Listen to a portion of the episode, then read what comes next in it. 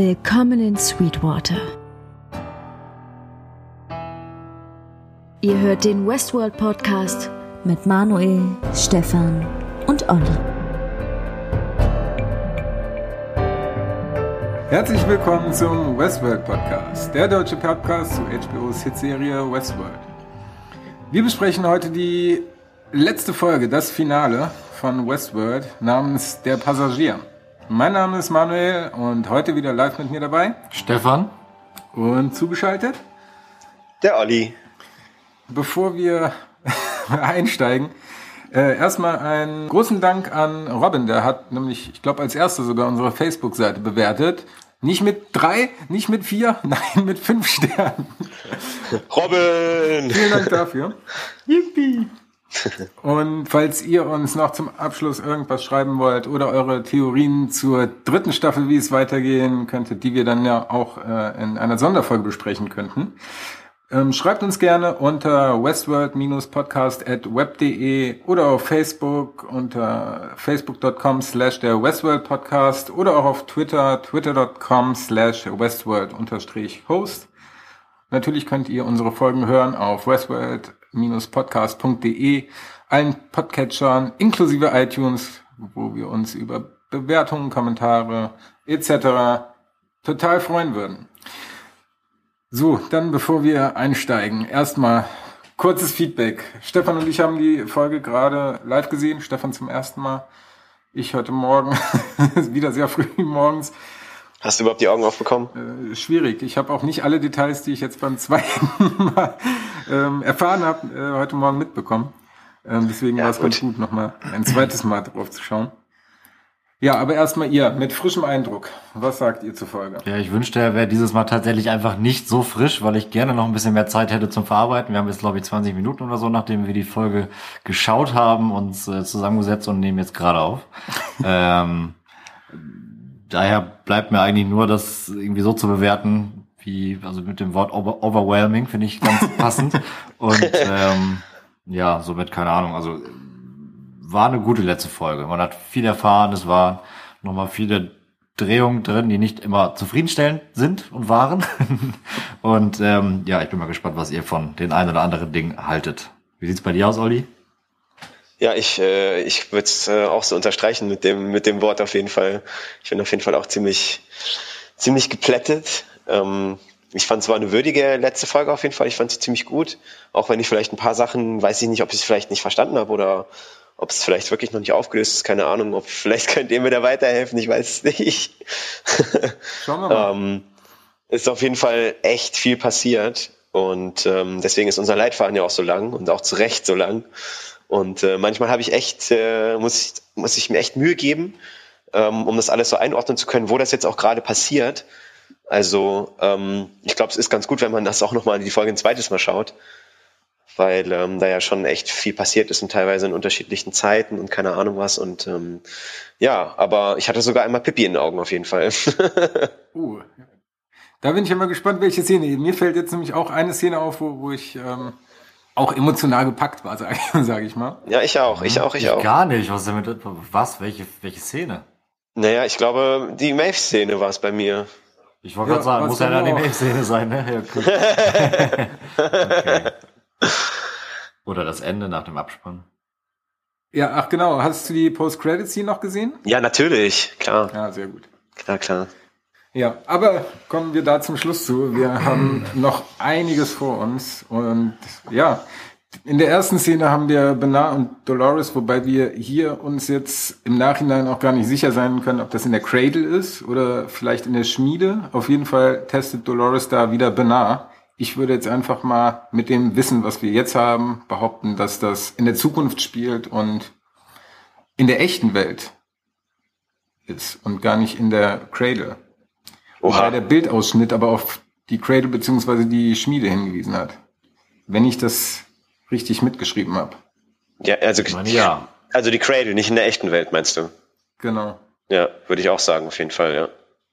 Also das, uns war ja vorher auch gar nicht klar, wie häufig er ne, quasi diesem Test unterzogen werden sollte, ne, damit sozusagen er das eine perfekte Kopie ist.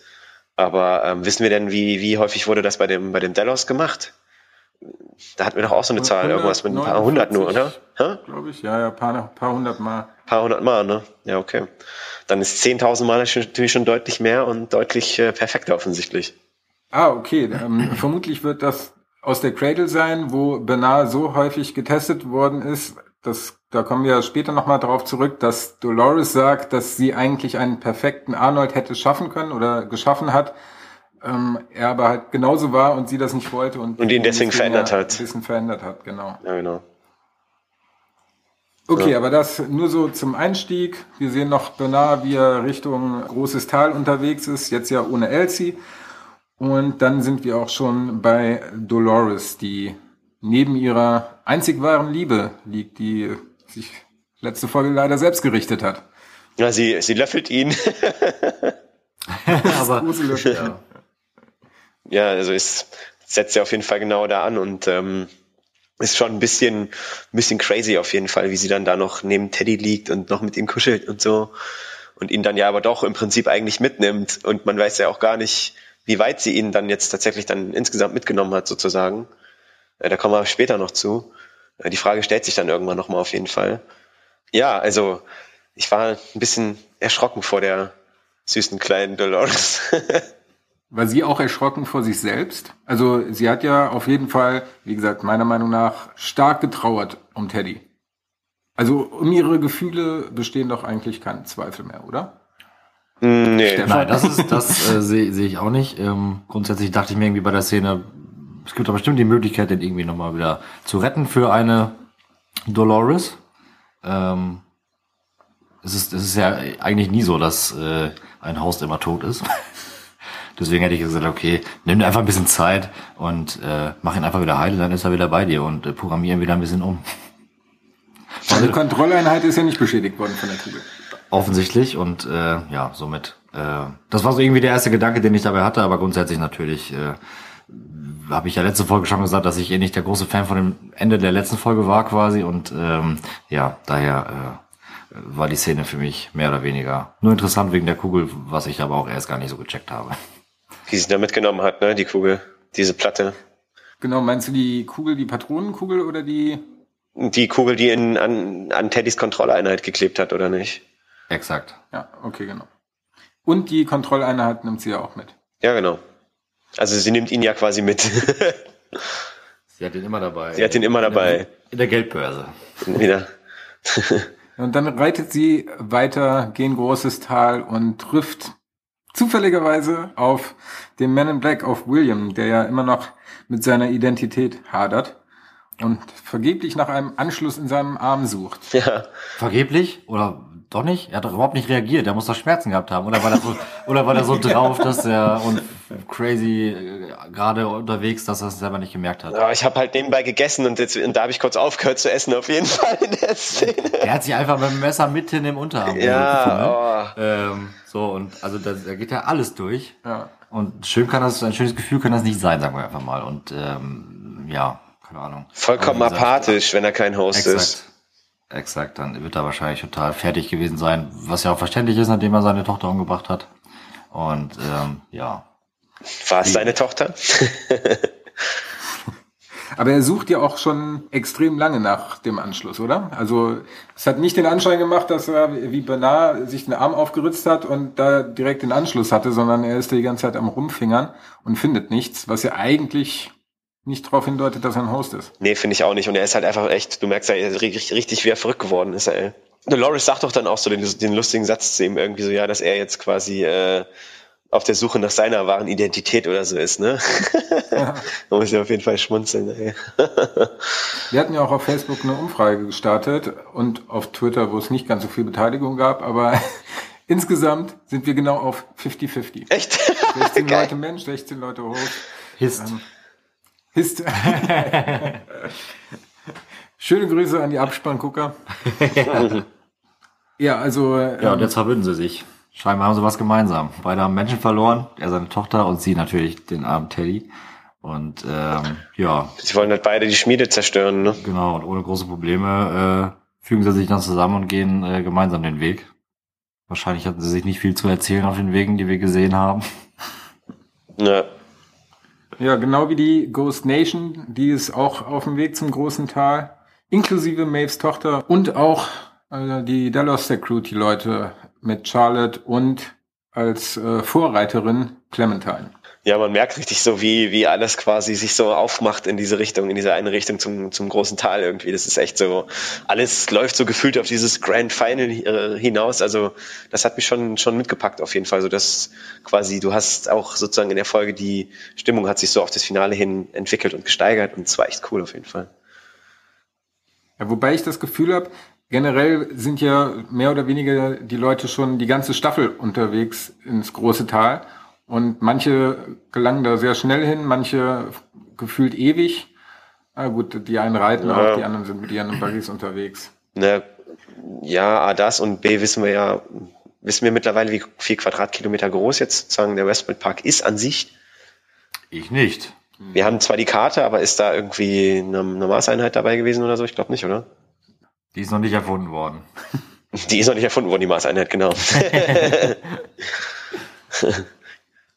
Ja, alle sind auf dem Weg ins große Tal, bis auf Maeve. Die hockt nämlich noch in Delos fest und wird von einem sadistischen Techniker, naja, auseinandergenommen. Was will er mit ihr machen? Ja, ich glaube schon. Mehr oder weniger. Er, er sagt doch irgendwie so, irgendwie, was sagt er zu ihr? Keine Ahnung, er quält sie auf jeden Fall. Ja, auf jeden Fall dreht er ähm, an dem Parameter, dass sie wieder Schmerzen fühlen kann. Sadistischer Typ. Ja, er kriegt ja auf jeden Fall seine gerechte Strafe. Die Szene war auch echt so krass, wo Maeve dann sozusagen das erste Mal wieder irgendwas gemacht hat, seitdem sie da liegt eigentlich. Sonst Warum dann erst? Lagen die Menschen da vorher noch nicht? Du, die Hosts, meinst du, hast du gerade die Hosts als Menschen bezeichnet, Stefan? Du? Ja, die, Mensch, die Menschenfiguren, Was? Die Menschenfiguren. Menschenfiguren. Ähm, ja, nee, grundsätzlich dadurch kam sie jetzt nur auf, durch den Tipp von Ford, den, der, der, der ihr den Tipp auf den Mund auf die, die Stirn geküsst hat. Nee, er hat ja das ja in der letzten Folge freigeschaltet Ach, gehabt. Stimmt, der war ja auch an, ja, okay, vergiss es. Ja, okay. Aber ja, habe ich auch gerade nicht dran gedacht gehabt. Hast du vollkommen recht. Na, sie benutzt dann ja auf jeden Fall ihre Jedi, ihre Host-Jedi-Kräfte. Und dann bringt der eine Host den, den, den Sadista halt dann um mit seiner eigenen kleinen Kreissäge oder was er da hat, keine Ahnung. Und das Blut spritzte. Unglaublich. Parallel dazu sind ja Hector und der Rest der Gang auch auf der Suche nach Maeve, finden aber erst nur Sizemore vor, der äh, ja irgendwo in der Ecke rumkauert. ja, Lirum Larum, schlussendlich laufen sie dann alle Richtung Maeve und sehen, dass in einem Raum nur Nebel ist oder nur Rauch und auch Security-Leute bewaffnet davor stehen und ja, scheinbar laute Geräusche da rauskommen, bis dann irgendwann die Stiere da rausbrechen. Die Szene kannten wir ja schon aus dem Trailer. Wie hat euch die Szene gefallen? Ich fand sie ziemlich geil. Also viele dieser Stierszenen sind halt auch im Intro, ne, immer äh, ja. zu sehen gewesen. Also genau, der, der, eine Stier, der runterstürzt. Richtig, genau. Ja. Ja. Genau diese Szene, wo ähm, wir sehen, oder war das tatsächlich dann im Trailer, äh, wo die tatsächlich durch die Gänge laufen und auf die Dallas-Leute zu, das war wahrscheinlich auch im Trailer, ne? Ja. ja. Entschuldigung. Das war ein Trailer. Okay. Naja, grundsätzlich halt eine geile Szene. Ähm, aber natürlich sehr dramatisch und äh, äh, Jesus ist wieder da. ich musste mir den Trailer auch schon angucken vorhin, ich konnte auch nicht abwarten. ja, ich fand die Szene etwas überstilisiert. Gerade so am Ende, als Maeve in ihrem Umhang oder in ihrer Robe da stand, das sah alles so, so, so sehr gekünstelt, sehr geleckt aus alles. Ich bin da ein bisschen zwiegespalten. Zum einen sah es super aus und passt halt auch zu dem kalten, technikavisierten. Ja, deswegen finde ich, passt, passt ja sozusagen dieses kalte und diese, die, also ich ehrlich gesagt, ja gut, ich meine, es muss jetzt auch nicht immer alles perfekt sein, ne? Man muss es jetzt auch nicht immer perfekt finden, finde ich. Ähm, mich hat es auf jeden Fall gepackt in der Szene. Ich habe mich total gefreut, dass Maeve wieder, wieder am Start ist und ihre, ihre Macht und ihre Kräfte einsetzen kann und äh, hatte halt einfach die Hoffnung, dass sie noch ihr Ziel erreichen kann, irgendwie sozusagen, ne, mit ihrer, ihrer Tochter zu retten irgendwie. Ähm, also mich hat es schon, schon mitgenommen auf jeden Fall. Ja, mir ist bei der Szene besonders aufgefallen, dass es mir, wobei passiert aber auch bei vielen Serien und Filmen, dass ich so denke, okay, die, die, die, die, die Basis, auf der das Ganze alles läuft, die ist natürlich mega geil und so weiter. Aber, und die Geschichte ist natürlich auch mega, aber dann werden diese Szenen so inszeniert, wie man sie in vielen, vielen Filmen und Serien auch so kennt. Das ist, sind zwar schöne Szenen, aber halt auch schon sehr oft gesehen. Ich weiß nicht, ob das einfach daran liegt, dass ich jetzt schon mindestens 31 Jahre alt bin. daran liegt äh, Stefan. Mindestens. Mindestens. und da entsprechend schon einfach viel gesehen habe oder ich weiß nicht, das, das, das hat mich nicht geschockt. Das war nix. Da fehlte die Prise Salz. Was war geil, aber es fehlte die Prise Salz, die das für mich so ein bisschen besser rüberbringt und sag ich mal so ein bisschen Alleinstellungsmerkmal hat. Wie häufig hast du denn jetzt schon Stiere gesehen, die. Nein, es geht einfach so um diesen Auftritt von Maeve, wie die Stiere dann so langsam rauskommen und so weiter. Das ist halt so ein Ablauf, den man halt schon ja häufig gesehen hat. Und wie gesagt, ich habe ja letztes Mal schon gesagt zu dieser äh, musikalischen Untermalung, ich weiß auch nicht, die ist, die ist zu Standard für mich. Echt? Ja. Wow. Also für Nein, mich also, nicht. nein, nein, nein bei, bei gewissen Szenen. Also es ist nicht jetzt der Soundtrack oder wie auch immer, aber das ist tatsächlich für mich immer so ein bisschen äh, das Problem. Vor allem, äh, ja, also der, dieser Gedanke ist gestartet bei der letzten Folge. Ich fand die Musik, musikalische Untermalung ziemlich gut, ehrlich gesagt. In der Szene habe ich es jetzt gar nicht im Kopf, aber allgemein bisher so, so gerade die Titelauswahl, beziehungsweise ob jetzt ein Cover von White Stripes oder von Wu-Tang gespielt wird, das fand ich bisher immer klasse, wie das, ne, wie ähm, moderne oder Klassiker verbunden worden sind mit dem ähm, klassischen Klavier mäßig gesehen. Mit dem äh, klassischen Klaviertechnisch gesehen. Ja, da stimme ich dir natürlich auch zu 100% zu, aber ich hoffe, ihr wisst, was ich meine. Ich, ich finde diese Serie so besonders, aber in besonderen Szenen, auf die es ankommt, finde ich irgendwie die Umsetzung, so wie es auf mich wirkt und rüberkommt. Ja, ich weiß nicht, aber vielleicht brauchst du ein, so, wie ich den Ansatz setze an die gesamte Serie. aber vielleicht brauchst du ein Staffelfinale dann auch einfach so mehr oder weniger episch inszenierte Szenen, die dann, ich meine, die können, das ist ja vielleicht dann auch eine Gratwanderung, weil sie halt auch schnell überspitzt wirken können irgendwie, ne? Aber letzten Endes ist es dann vielleicht eine Geschmacksfrage. Aber ähm, also ich weiß nicht, mein, 100%. Klar, stimmt. also ich, ich habe das jetzt nicht, nicht allzu negativ empfunden, wie ihr, ehrlich gesagt, beziehungsweise du, Stefan. Ja, ich glaube, das ist auch eher meine Wahrnehmung. Nee, ist doch vollkommen in Ordnung. Ist doch gut, wenn wir, wir sind doch da, um darüber zu diskutieren, oder nicht? Aber ich Ja, ja, glaube klar. auch, dass, ähm, weil ich bin ja recht zwiegespalten, glaube aber auch, dass bei mir ein Großteil die Erwartungshaltung mitspielt.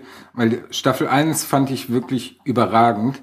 Und wenn man jetzt einzelne Szenen wie diese beispielsweise hat, wenn die in einer anderen Serie wäre, dann hätte ich die wahrscheinlich mega gefeiert und hätte gedacht, wow, was für eine Szene, auch so, so als dann ähm, nur Maeve zu sehen ist, auch ihr Ausdruck in dem Gesicht. Ja, ja. Ähm, ist einfach super gemacht. Wenn ich das in einer anderen Serie sehen würde, würde ich es wahrscheinlich äh, sehr viel besser finden. Aber Westworld hat halt mit der ersten Staffel oder generell auch mit der zweiten Staffel mit gewissen Folgen schon so einen Standard gesetzt, dass man dann teilweise enttäuscht ist von Szenen, die halt nicht super sind.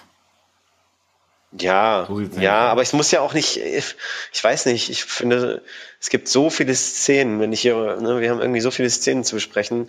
Es muss ja auch nicht jede Szene immer perfekt sein. Also ich meine, da muss man dann vielleicht auch mal ein bisschen fair sein und sagen, ich meine, am Ende muss ja auch das Gesamtpaket stimmen, oder nicht? Also ich finde das immer schwierig, wenn man dann, naja gut, wir hängen uns jetzt an einer Szene so ein bisschen auf, aber ähm, Na, wie gesagt, für mich war es einfach nochmal exemplarisch. äh, Das, was mir da aufgefallen ist, ähm, war genau in dieser Szene quasi zu erkennen und somit äh, dachte ich, äh, teile ich das mal mit, vielleicht geht's ja noch jemandem draußen so.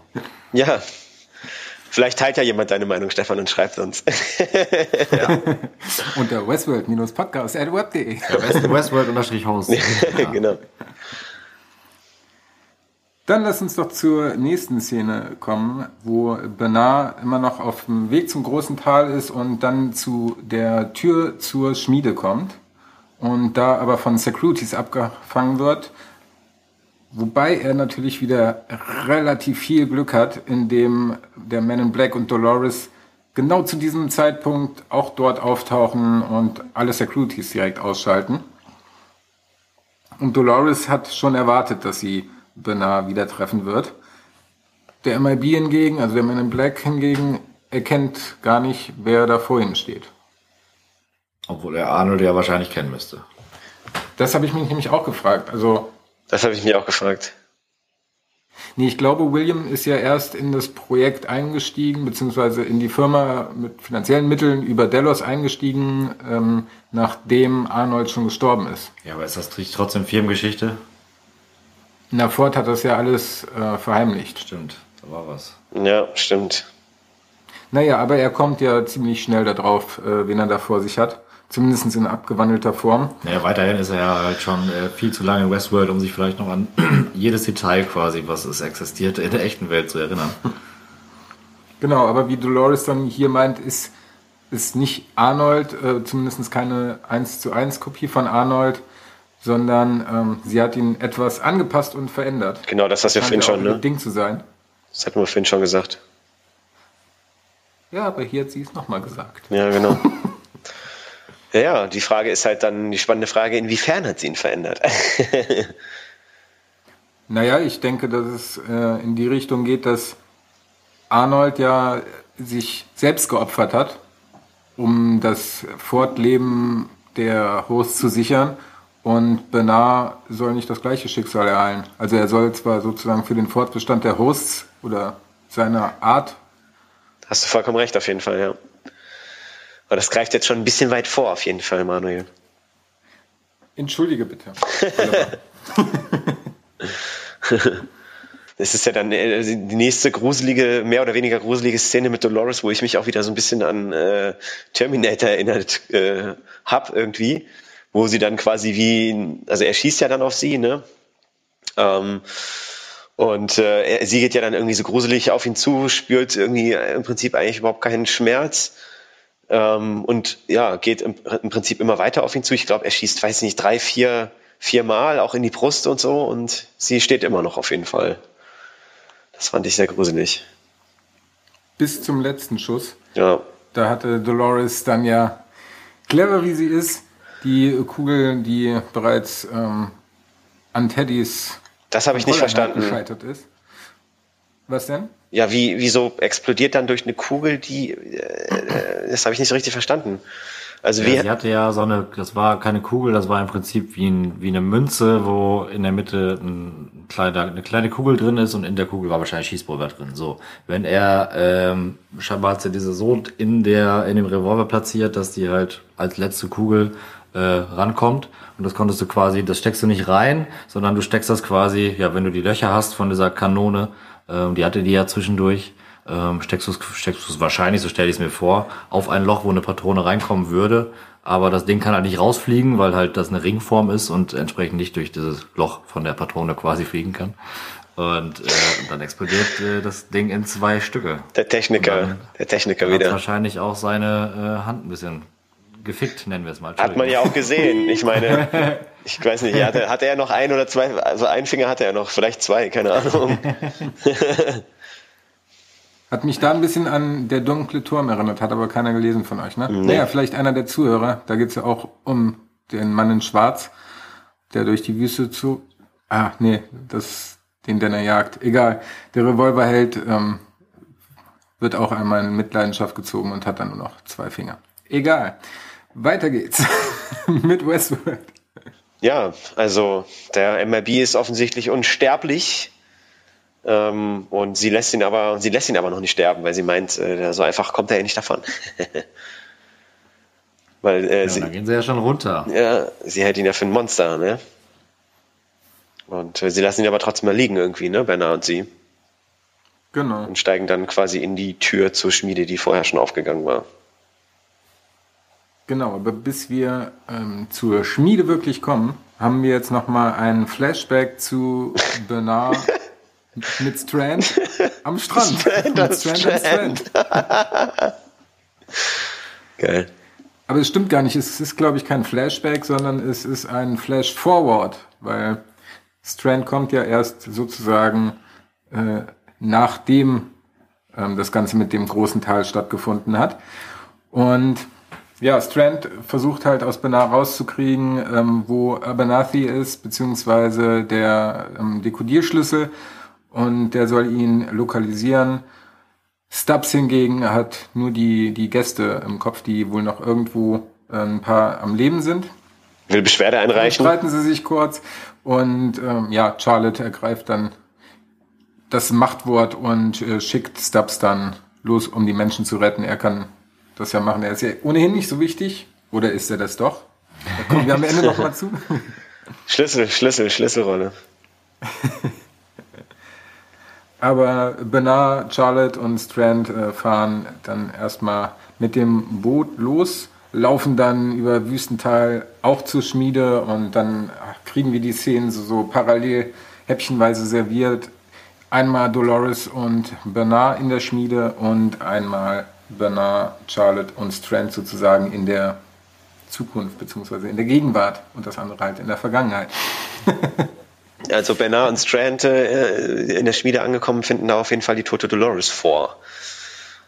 Was mich auch aber irgendwie kurzzeitig traurig gemacht hat, weil ich gedacht habe, so, ach, die kann doch eigentlich gar nicht tot sein. ähm, ja, und dann versuchen sie ja irgendwie äh, die Info aus Bernard rauszuprügeln irgendwie. Beziehungsweise prügeln aber sie hat ihn. Es euch, hat es euch nicht geschockt, dass Dolores tot da lag? Ja, doch schon, klar, aber irgendwie, weiß ich nicht, ist es halt so, dass man, dass man halt gedacht hat, irgendwie, ja komm, die, die, die keine Ahnung, die, das kann doch jetzt nicht sein. Also ich habe dem, ich habe dem Braten nicht getraut, auf jeden Fall. Hm. Ja gut, grundsätzlich habe ich gedacht, okay. Ich finde es halt schön, wenn man da, also ich, ich mag diese Sendung, wo es halt so ein bisschen, wo man einen Hint bekommt und dann wird man so ein bisschen dahin geführt und daher fand ich es in dem Fall in Ordnung äh, und habe mich einfach gefreut ähm, auf das, was uns jetzt quasi präsentiert wird und wie das passieren konnte. Daher habe ich mich im Prinzip gefreut über diese Szene. ja, weil man ja im Prinzip schon so ein bisschen so, ein, so, ein, so eine Vorausschau hatte auf das, was, ne, wie dann sozusagen der eine Handlungsstrang da sozusagen dann in Wasser da mündet dann. ja, genau. Aber wäre es nicht spannender gewesen oder der Schockeffekt ein viel größerer, wenn man Dolores jetzt noch nicht hätte dort tot liegen sehen, sondern Bernard sie einfach später erschießt, ohne dass man das vorher weiß? Ja, vielleicht, aber ich meine, keine Ahnung. Vielleicht wäre diese Szene sonst langweilig gewesen. Ja, geht's, ja. Das kann sein, ja, das wahrscheinlich, weil ich meine, Dolores ist halt schon ein fester Bestandteil die ganze Zeit gewesen, ne? Und wir haben sie jetzt auch schon so lange begleitet und so. Naja, aber wir wissen ja, wir wissen ja, wie es weitergeht. naja, genau. Also für die Szene war es jetzt, glaube ich, ganz gut. Und ja. äh, grundsätzlich fand ich die Aktion auch nicht so schlecht. Aber äh, natürlich wäre es noch spannender gewesen, je weiter man das nach hinten geschoben hätte. Ähm, aber wie gesagt, so hat das einfach ganz anderen Effekt. Dann schauen wir uns doch mal an, wie es dazu kam. Bernard und Dolores sind ja auch unten in der Schmiede zu einem anderen Zeitpunkt. Und naja, dann geht's jetzt erstmal darum, dass wir nochmal aufgeklärt werden darüber, was die Schmiede überhaupt ist. Zum einen ist es nämlich der Zugang zu einem anderen Land, also tatsächlich das, was die Ghost Nation sich sozusagen immer vorgestellt hat. Ob sie es jetzt wussten oder es religiös einfach so sich erdacht haben, äh, sagen wir dahingestellt. Auf jeden Fall gibt es einen virtuellen Garten Eden. Generell, was haltet ihr von der Idee erstmal, von einem virtuellen Garten Eden? Ja, ist schon eine romantische Vorstellung, muss ich sagen. Also es, wir haben mal einen kurzen äh, Blick drauf werfen können. Das scheint ja auch dann tatsächlich echt ähm, so zu sein, wie man sich den Garten Eden vorstellt. Ähm, auch wenn wir mal kurzzeitig gewitzelt haben. Und jetzt, was machen die da? Da ist halt Rasen und Berge. Keine Häuser, nichts, kein Essen. äh, aber ähm, grundsätzlich, ähm, ja, ist eine schöne Vorstellung. Und ich meine, dafür, dass wir jetzt so eine lange Geschichte jetzt schon mit dem Haus haben, würde man ja auch mittlerweile wahrscheinlich sagen, okay, würde man es würde man es denen wünschen, dass sie da auch wirklich dann vielleicht hinkommen. Ja, also ich habe, ich, also wenn ich als Host die Wahl hätte, ich würde lieber ins Schlaraffenland. Und nicht noch so eine grüne Wiese. Nee, ich finde die Idee prinzipiell ziemlich cool auf jeden Fall. Ähm, dass man denen dann im Prinzip ja sozusagen Freiheit schenkt, äh, ja. Die Frage ist halt, man stellt sie ja eigentlich nicht vor die Wahl, ob sie in der normalen Welt leben wollen oder in diesen virtuellen Garten Eden gehen wollen, ne? weil man lässt sie ja im Prinzip in Unkenntnis da reinlaufen und nur die Hosts, die sozusagen im Prinzip ein Bewusstsein entwickelt haben, ähm, ne, die sich erinnern können und so, die, die können auf eine Art und Weise wählen. Ähm, aber es ist ja schon so, dass die Hosts einfach da reinlaufen und ja gar nicht im Prinzip wissen, wo sie jetzt hingeht, wo es jetzt hingeht, ne, und so. Und ähm, naja. Und sie haben ja auch nicht das Wissen um eine Alternative. Genau, sie haben auch nicht das Wissen um eine Alternative, so sieht's nämlich aus. Und eine wirkliche Wahl ist es dann im Prinzip nicht gut. Ich meine, es ist für sie dann der Garten Eden. Ich meine, welche Vorstellung ist jetzt schöner? Gut, vielleicht das Schlaraffenland, der eine oder andere mag sich da vielleicht was anderes vorstellen, aber keine Ahnung. Ähm, ich finde die Idee eigentlich prinzipiell ganz cool. Ja, vor allen Dingen, weil es zumindest für mich äh, überhaupt nicht erwartbar war. Ja. Also Ja. Weiß jetzt nicht, wie weit Reddit da schon war oder andere Leute, die sich da Gedanken drüber gemacht haben. Aber das kam für mich ähm, komplett unvorbereitet und fand ich deswegen echt gut. Ja. Ja, für mich auch, weil wir dachten ja im Prinzip eigentlich mehr oder weniger die ganze Zeit, dass sie aus dem Park alle abhauen wollen und so, ne? In die Freiheit Genau. und dieses, jenes so, ne? Aber jetzt gibt's ja dann im Prinzip nochmal so eine, ja, so eine, eine Parallelwelt. Also, ne? Ist schon, ist schon krass. Ja, also die, die ja aus dem Park raus will, ist ja eindeutig Dolores. Also Ja. Und, ähm, und da wir sie natürlich so lange begleitet haben und die anderen, sagen wir mal, im Vergleich weniger, äh, sind wir wahrscheinlich auch eher der Meinung gewesen, dass es äh, mit Sicherheit in die echte Welt rausgeht. Stimmt schon. ja. Ja, Dolores hält ja von dem ganzen Gedanken von dem Garten Eden nicht so viel. weil Es wäre ja auch nur ein weiterer goldener Käfig, den die Menschheit für die Hosts erschaffen hat. Und dadurch würden sie auch nicht wirklich frei sein. Und deswegen möchte sie ja, die Menschheit äh, zugrunde richten. Bernard und Dolores loggen sich dann in die Schmiede ein. Und jetzt sind wir wiederum in einem neuen System. Nicht der Cradle, sondern die Schmiede.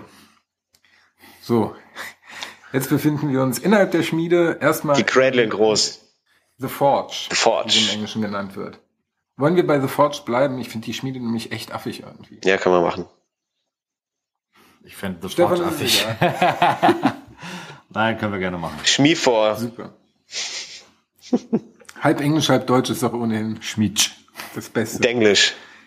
Genau, in der Forge sehen wir dann, wie Dolores und Bernard erstmal in den Räumen oder in den Experimentalräumen von Delos sind, wo James Delos Ja, äh, ja, also es gibt ja mehrere Versionen von James Delos, offensichtlich dort. Ähm, die eine weiter, die andere nicht so weit. Ähm, und man sieht ihn ja dann irgendwie, glaube ich, am Anfang im, in Sweetwater im hiesigen, hiesigen Bordell sitzen. Äh, Dolores sieht sich da, glaube ich, auch einmal selbst.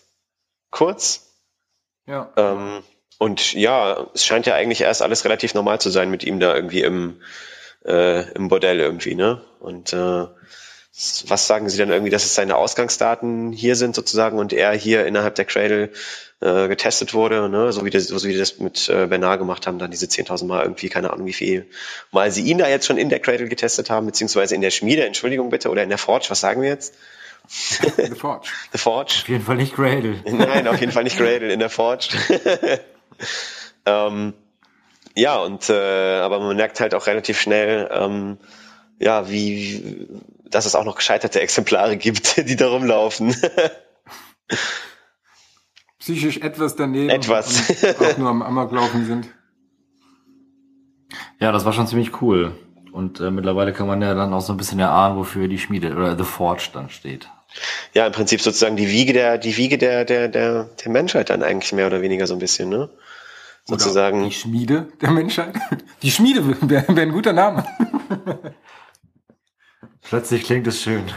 Plötzlich klingt es schön, ja. Das ergibt alles einen Sinn. Ja, das ist sozusagen ja der, der Schlüssel zu ewigem Leben.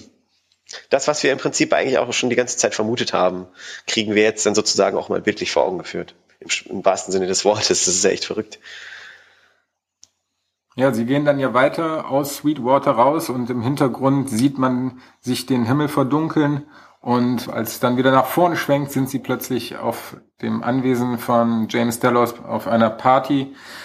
Ist das schon dort, wo sie auf Logan treffen oder passiert Ja. vorher noch was? Nein. Ja, auf jeden Fall, nee, wo er sich da halt das erste Mal oder keine Ahnung, das wievielte Mal dann da einen Schuss setzt. Das ist ja die Szene, die wir schon, äh, die haben wir schon mal gesehen. Ja, in quasi Nein, das in ist, der das Erinnerung. ist der sozusagen. Ort, ja, aber mehr nicht. Er setzt sich in der Szene keinen Schuss.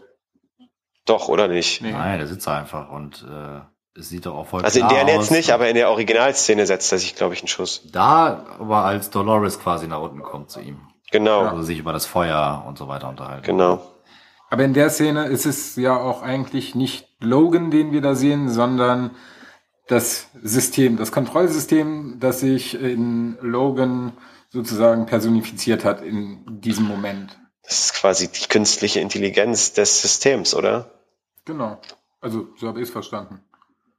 Ja, sie sagen ja auch zwischendurch, oder, oder das sagt doch auch Bernard irgendwo, dass es nicht geplant war, sozusagen, ne, ne in eine künstliche Intelligenz in diesem System hier äh, zu haben irgendwie. Oh, das weiß ich tatsächlich gar nicht mehr. Doch, doch, das sagt er. Das sagt er auf jeden Fall, ja. Da bin ich mir ziemlich sicher, dass das eigentlich so nicht hätte sein sollen irgendwie. Ja. Wie hat das System die beiden gefunden und zu sich gelotst? Das verstehe ich nicht. Ford hat dem System geholfen. Er hat ihm auf die Sprünge geholfen. Ja, scheinbar ja nicht Ford, sondern Ja. Punkt, Punkt, Punkt. Bernhard. ja. Bernhard. Vornaht. Von Nanold. Vor Nanold. So, und scheinbar sind sie ja immer noch in Dellos Erinnerung, hat er ja gesagt, ne? Er kann das nicht, das ist, ist ja jetzt nicht sofort so vor äh, äh, anwesend, sagen wir mal. Und Ja.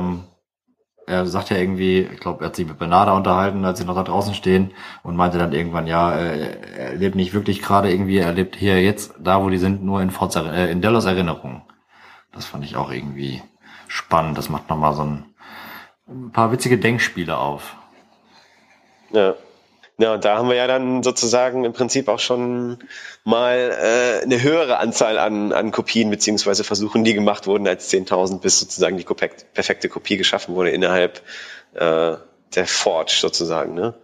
Ich weiß nicht, wie viel hat er, was hat er gesagt? 18 Millionen. Oder über 18 Millionen. Das ist echt, also ich meine, das ist schon krass, ey. Genau, und dann kommen wir zu einem Punkt, da bin ich nämlich gedanklich kurz ausgestiegen, weil ich am Tippen war. Und zwar sagt er, dass er unter diesen 18 Millionen Kopien dann eine exakte geschaffen hat, die genau wie Delos war, die dann ja auch in den Host, der zu sagen in Real Life James Delos ähm, war, als der getestet worden ist, äh, verpflanzt worden ist. Und dann ging es ihm aber nicht mehr darum, dass er eine 1 zu 1 Kopie machen wollte, sondern dass er verstehen wollte, weshalb die Menschen Entscheidungen treffen, weshalb sie sie treffen. Genau. Und das hat er ja sozusagen dann bei ihm nur anhand eines einzigen, einer einzigen Situation, eines einzigen Ereignisses sozusagen rausgefunden, was den Menschen ausmacht, warum er wie Entscheidungen trifft, also was sozusagen den einen Menschen ausmacht, welche zentrale Entscheidung sozusagen ganz tief in seinem Innersten sozusagen dann. Genau, aber da kommt ja noch äh, einen Step gesteckt hat. davor. Und zwar meint er ja, dass die ähm, Entscheidungen, die sie sozusagen im Park treffen, ja nur für den Park mehr oder weniger zutreffen. Das ist ja sozusagen eine, ähm, ne, im Experimentalbereich nennt man das ja die, die ähm, Experimentalgruppe, die unter Beobachtung steht. So, wenn jetzt die ähm, Experimentalgruppe nicht unter Beobachtung steht, kann sie sich ja anders verhalten, möglicherweise. Und das heißt, in der Forge sind auch die Erinnerungen der Leute, die im Park sind. Ja, ja, das muss ja so sein, weil die Leute wussten doch nicht, dass, also es wurde doch eine, es wurde doch nicht reaktiv sozusagen erhoben. Die wussten doch gar nicht, dass die, äh, dass die sozusagen die ganze Zeit äh, äh, ihre Hirnströme gemessen Genau. bekommen und keine Ahnung was. Das wussten die doch nicht. Aber die also ich meine, Erinnerung, deswegen, die Delos an Logan hat, an das letzte Gespräch von den beiden, die findet ja nicht im Park statt. Und trotzdem ist sie ja in der Forge enthalten. Ja, dann, dann ist es wohl so, dass die auch mit die ganzen Erinnerungen irgendwie rausgekitzelt haben. Was weiß ich denn wie? Mit dem, mit den Hüten. Genau, das war meine, also das war der Punkt, der mir nicht ganz klar war. Also, habt ihr eine Idee? Wurde das dezidiert erklärt und ich habe es vielleicht verpasst oder? Ja, sie haben halt gesagt, sie haben alles genommen, was sie kriegen konnten, per Hut quasi abgescannt. So, und dann werden eure Erinnerungen und alles, ja, warum nicht? Wo, soll, wo, wo kriegt man Erinnerungen im menschlichen Körper sonst her? ja. Also da wird, ja, wenn, also wie gesagt, er hat ja explizit gesagt, dass er da alles, äh, dass sie alles quasi da rausziehen können. Na gut, das konnten sie ja jetzt aber bei dem äh, Bern Arnold nicht unbedingt, ne? Weil da musste ihn ja sozusagen die ganze Zeit Dolores trainieren und dahin bringen, dass er sozusagen perfekte Kopie wird. Ja, aber er war ja auch nie im Park und hatte einen Hut auf. Er wurde ja nur auf ähm, Grund Ja. der, der Reaktion, die Dolores an ihm beobachten konnte, wiederhergestellt. Ja. Genau, dann ähm, kommen wir zu dem Ereignis, was unter 18 Millionen Kopien von Delos immer zu diesem einen Ereignis geführt haben. Und zwar das letzte Gespräch mit seinem einzigen Sohn. Ja, man sieht halt dann irgendwie sein Haus da, sein prunkvolles, sein prunkvolles, tolles Anwesen da und äh, sieht halt seinen Sohn, wie er da am Pool sitzt und irgendwie eine Flasche, eine Flasche Whisky oder was da hat. Ähm, naja, und er geht dann halt zu ihm hin und äh, ja, will ihm halt irgendwie zu verstehen geben, dass er eigentlich nicht mehr willkommen ist, meiner Meinung nach, natürlich. ja. ähm, man fragt sich halt erst so, warum, ne? Und äh, dann stellt sich halt raus, dass er halt dann ne, irgendwie ein Junkie ist und äh, er es schon mal geschafft hat, clean zu sein, aber wieder rückfällig ge geworden ist, weil sein Vater, ah, ich finde, sein Vater ist halt trotzdem ein Arschloch, es tut mir leid, aber so geht man halt nicht trotzdem nicht mit seinen Kindern um. Die Argumentation ähm, von dem Dad, also von James, war ja auch, nicht so richtig stichhaltig. Er hat gesagt irgendwie, ja, komm zurück, wenn du clean bist. Und als er zurückkam, als er clean war, hat er gesagt, ja, okay, du wirst wieder rückfällig, hau ab. Ja, ja, das ist äh, ziemlich, ziemlich dämlich eigentlich, genau. Und ähm, deswegen, äh, ja, es ist so, dass sein Sohn dann echt mega, was hat er gesagt, ich sehe den Abgrund schon irgendwie, ich kann reingucken ganz tief, ja, als sein Vater ihm dann gesagt hat. kann den Boden sehen. Ja, als sein Vater ihm dann gesagt hat, dass er in fünf Minuten von den Securities rausgeworfen wird irgendwie. Hm. Ähm, und ist dann auch eiskalt irgendwie abgehauen dann. Ne? Und äh, ja, das äh, hat er wohl dann immer mit sich rumgetragen, dass das sozusagen die letzte Unterhaltung mit seinem Sohn war, weil er sich dann irgendwann, äh, was hat er, die, sich einen goldenen Schuss gesetzt oder ich weiß es nicht mehr genau. Ja, genau. Ja, Logan hat sich dann irgendwann sechs Monate später selber, genau, bei ja. Überdosis gestorben. Ja. Ja, und Logan, beziehungsweise die künstliche Intelligenz in Form von Logan sagt dann noch abschließend, äh, dass Menschen ja trügerisch einfach sind und gar nicht so äh, komplex, wie sie das immer dachten. Und man kann sie eigentlich quasi in einem Buch wortwörtlich äh, zusammenfassen, den Code. Und dann sehen wir ein Gerät mit einem Arm, was einen Code in Bücher schreibt. Ähm, ja, fand ich, fand ich auch ein bisschen merkwürdig, ehrlich gesagt. Also da sind physische Bücher, wo, wo ein Code reingebrannt wird.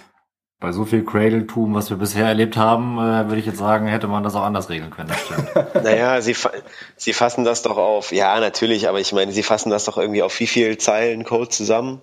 Sagen sie irgendwas, ein paar tausend oder so, 4092 ne? oder irgendwie sowas. Hm. Naja, ja, gut, okay, kann man jetzt drüber streiten, ob das jetzt sozusagen, natürlich denkt man, der Stand der Technik ist ein anderer und so, ne, aber ich fand es ja schon trotzdem dann ziemlich cool, wie das dann in Form eines Buches dann sozusagen einfach in diese, in diese riesige Bibliothek, die man dann halt noch sieht, äh, äh später, glaube ich, dann da reingestellt wird irgendwie. Also es sieht dann einfach cool aus irgendwie. Also ich fand es ehrlich gesagt dann wiederum ähm, ganz cool gemacht. Ja, also mit der Bibliothek danach, also wie gesagt, das, ob das jetzt sozusagen in der digitalen Welt physische Bücher sein müssen, äh, sagen wir dahingestellt und wie sie geschrieben werden. Aber das Bild nachher, wenn sie in die Bibliothek kommt, ist super. Also das ist echt gut und das ähm, ja, hat mir vom Interieur ja. äh, sehr gefallen. Also so von dem Shot, dass er echt klasse aus, weil es ja auch im Grunde genommen ein bisschen für mich so aussah wie die Cradle, also wie so ein großer Serverraum, nur halt, ähm, dass dort ja. physische Bücher stehen. Stefan fängt schon Kilometer lang. Ja, sah gut aus, das stimmt. Ja, und die Bücher sind mit Sicherheit trotzdem noch maschinenlesbar, Manu, keine Angst. die leben da, glaube ich, schon im, im äh, digitalisierten, digitalisierten Zeitalter. Ja, trotzdem stehen die Drohnen in dem äh, großen Tal oder in der Schmiede einfach noch an so Rechnern und tippen in die Tastaturen ein. Das habe ich mich, äh, das war ein bisschen komisch. Aber äh, ja, man muss sich auch nicht immer an jedem Detail aufhängen, Stefan. ja, ich, ich, ich mal das Totschlagargument. Ich, ich streue dann gerne meine Bedenken ein, wenn es gerade passt. Und das war die Szene, die hatte ich vorhin nämlich ganz aus meinen Notizen wiederum vergessen, äh, weil ich in äh, Manus Notizen noch reingeguckt habe. Aber äh, ja, ich sage, was mir auffällt. Das ist meistens richtig. Nein, klar, klar, klar. Du bist ja auch der ITler hier, du musst auch sowas ein Auge haben. Ja, eben, ich kann doch nicht nochmal denken wie ein Mensch. Stefan, du, ich hab, wir, wir haben dich auch schon in einem Buch zusammengefasst. Ja. So, also kann man sagen, das ist der Cornerstone der Menschen. Es gibt, jeder Mensch hat auch einen genau. Cornerstone. Den übergeben wir, den übergeben, das Buch übergeben wir dann deiner Freundin. Die hätte mich sicher lieber in Fleisch und Blut und nicht als Host. Ja, also davon ist auszugehen. Es gibt ja so eine Folge bei Black Mirror, ne, wo die dann so ein Host bekommt, die, die Frau, wo ihr Mann gestorben ist. Kennst du die Folge, Manu? Was, wie bitte? Bei Black Mirror gibt es doch so eine Folge, wo die Frau dann einen Host bekommt, weil ihr Mann gestorben ist, also in Form ihres ja. Mannes dann. Die ist fantastisch, die Folge. Ja, die ist echt gut, ey. Bingo! Haben wir nicht so einen coolen Ton? für ein Bingo. Wir für die nächste Staffel bestimmt. Für die nächste Staffel machen wir dann auch vielleicht das Bingo. Ja, und dann kommen wir wieder zu, zu Maeve und The Gang zurück, aber nur kurz, ne? Also ich meine, man sieht ja nur kurz irgendwie so eine Verfolgungsjagd dann irgendwie. Genau, und dann kommen wir aber auch schon direkt wieder ja. zurück zu Dolores Bernard und Logan. Da sagt Logan, also ich sage jetzt immer Logan, ich meine eigentlich halt die künstliche Intelligenz im personifizierten Logan, ähm, dass die meisten Menschen zwischen Liebe und Stolz schwanken und sie ihr Verhalten eigentlich gar nicht wirklich steuern können. Na, das vor dem Hintergrund, dass sie gerade an dem Man in Black vorbeilaufen, der ihnen auch so einen Blick zuwirft, ähm, lässt mich auch äh, da schon so ein bisschen vermuten, okay, der kann sein Verhalten nicht steuern, bedeutet aber in dem Sinne, was Logan dann in dem Fall sagt, dass er ein Mensch wäre. Andererseits sehen wir auch, dass der Man in Black in der Forge existiert und somit auch zumindestens der Versuch bestand, ihn als Host zu replizieren. Ja, da werden mit Sicherheit auch so Tests gemacht wie mit äh, Delos. Genau. Haben wir aber letzte Folge oder vorletzte Folge auch schon gesehen gehabt. Mehr oder weniger, als er ähm, in seiner Profilkarte stand Experimentalperson 0002. Ja, ja, genau, hat dann nicht einfach sozusagen die künstliche Intelligenz in der Cradle dann sozusagen angefangen, ihn, ihn zu trainieren und besser zu machen und echter? Oder, oder, oder war das schon von Anfang an geplantes, geplantes Ding? Das glaube ich jetzt nicht, oder? Ja doch, er hatte es ja auch auf seine Unsterblichkeit abgesehen gehabt. Okay. Ja. Ja, gut, macht Sinn, ne? Ja, Bernard ist dann mit Logan oder mit der künstlichen Intelligenz am Diskutieren. Ich weiß jetzt nicht genau, was er sagt, aber äh, es läuft darauf hinaus, dass offensichtlich Bernard der äh, künstlichen Intelligenz die Anweisung gegeben hat, Dolores alles zu geben, was sie benötigt, um alles zu machen, was sie möchte. Obwohl das ja auch noch nicht so richtig final feststand von Anfang an, oder? Also hat Ford das quasi gemacht, im Prinzip eigentlich. Ja. Mehr oder weniger. Oder? Das kommt drauf an, inwiefern Bernard damals noch von Ford gesteuert war oder nicht. Ja, das stimmt. Weil wie wir später rausfinden, ist er ja länger nicht mehr von Ford geführt worden, obwohl er dachte, dass er von Ford geführt wird. Ja, ja und äh, eigentlich ist aber sozusagen Bernard da, der sagen soll, was aus diesem Ort werden soll. Ne? Also er hat auch offensichtlich die Oberhand dann irgendwie. Ja. Nee, genau, es ist Bernard, der die Anweisung gegeben hat. Das passiert doch zu dem Zeitpunkt, glaube ich zumindest, wo er sozusagen die Entscheidung trifft, die dann später nochmal ja. dezidiert aufgeführt genau. wird, wo er sich sozusagen dafür entscheidet, hm. Ne, wo er mit Ford diskutiert und dann sagt er, ja, okay, ich entscheide mich dafür, dass meine Art beibehalten wird. Ach so, ja. Genau. Stimmt. Stimmt. Und da Weil er angeblich der letzte Überlebende dann sei am Ende, aber da kommen wir ja noch hin. Okay, aber damit ist es Bernard, der ähm, die Forge angewiesen hat, Dolores zu helfen. Genau, und dann kommen sie zu der Bibliothek, über die wir uns eben schon kurz unterhalten haben. Dort stehen die Gäste als Bücher in einem kilometerlangen äh, Regal bereit. Wahrscheinlich nicht kilometerlang, aber egal. Noch ein, war schon ein Kilometer. Mindestens ein. Mindestens, Stefan, mindestens. Habe ich gesehen. mindestens 31. Das Ganze ist jetzt nicht vor dem Hintergrund, wie wir es immer gedacht haben, um die Unsterblichkeit der Menschheit zu bewahren, sondern um die Menschen zu analysieren, um sie vernichten zu können. Um ihre Entscheidung vorhersagen zu können, sozusagen, um so einen Vorteil gegen sie zu haben? Also, oder wie gemeint? Ja, ja. genau so. Ja, macht Sinn, ne? Schon, mehr oder weniger, das dann irgendwo auch als Waffe zu benutzen, ne? Das wollte Dolores ja sowieso die ganze Zeit. Genau, das ist der Vorteil, den sie gegen die Menschheit sozusagen gebraucht hat, weil sie auch immer gesagt hat, die Hosts würden gegen die Menschen nicht gewinnen können. Jetzt, wo sie aber den Vorteil haben, ist ihnen das möglich. Jetzt überlege ich gerade, ob William, der das ja Ganze ja geschaffen hat, also der Man in Black, auf dem Weg dorthin war, um es zu zerstören, um Dolores davon abzuhalten, einen Vorteil zu haben, um gegen die Menschen zu kämpfen oder weil er das Projekt als solches, die Unsterblichkeit der Menschheit, vernichten wollte? Ich glaube, das Projekt als solches, dass er sozusagen auch ein bisschen geläutert wurde, irgendwie mehr oder weniger. Das sagt ja auch ihm dann Dolores auch wieder zwischendurch, was das halt ausmacht, dass alles einzigartig und unersetzbar ist, irgendwie so, ne? Ja, wie dem auch sei, spielt ja auch keine große Rolle. Auf jeden Fall wollen sie beide das große Tal zerstören, wo Akichita und äh, sein, Sein Bro. sein Bro, sein, sein Kollege da sind und noch kein Tor zu sehen ist, Ja, aber so eine Rampe ist irgendwie zu sehen, ne? dem es nichts führt. Die ins Nichts führt, das ist so geil. So eine Rampe ins Nichts. Aber ist das denn der Ort, wo äh, früher diese Pipes in den Boden geragt haben, als Akechita das das erste Mal gesehen hat? Die sind doch jetzt da, dahin zurück eigentlich, oder nicht? Ja, aber die Forge ist ja direkt daneben eigentlich. Oder? War so, ne? Das war die Forge, die man da damals gesehen hat, oder nicht? Genau, das war die Forge, An sich. die aber noch nicht fertig gebaut war. Da, wo Ja. jetzt die Tür drüber liegt und alles. Okay, alles klar. Und ich glaube, das befindet sich relativ in der Nähe zu dieser Rampe. Ja klar, Bernard geht ja nachher auch von der Forge direkt rüber. Ja, auch wahr, stimmt. Ja, also liegt das zumindest ähm, unmittelbar nebeneinander. So, in der nächsten Szene sind wir dann bei Maeve und äh, der Gang, wie sie immer noch auf der Flucht sind vor den Securities und es sie in den Wald verschlägt und sie äh, sich ein Duell liefern äh, mit den Security Guides, wobei dann eigentlich Hector zur Rettung schreiten will. Aber wer grei greift ihm dazwischen? Lee! Lee. Auf einmal Sizemore, der sagt dann, äh, das ist doch eh, äh, habe ich doch eh geschrieben, lass mich das machen.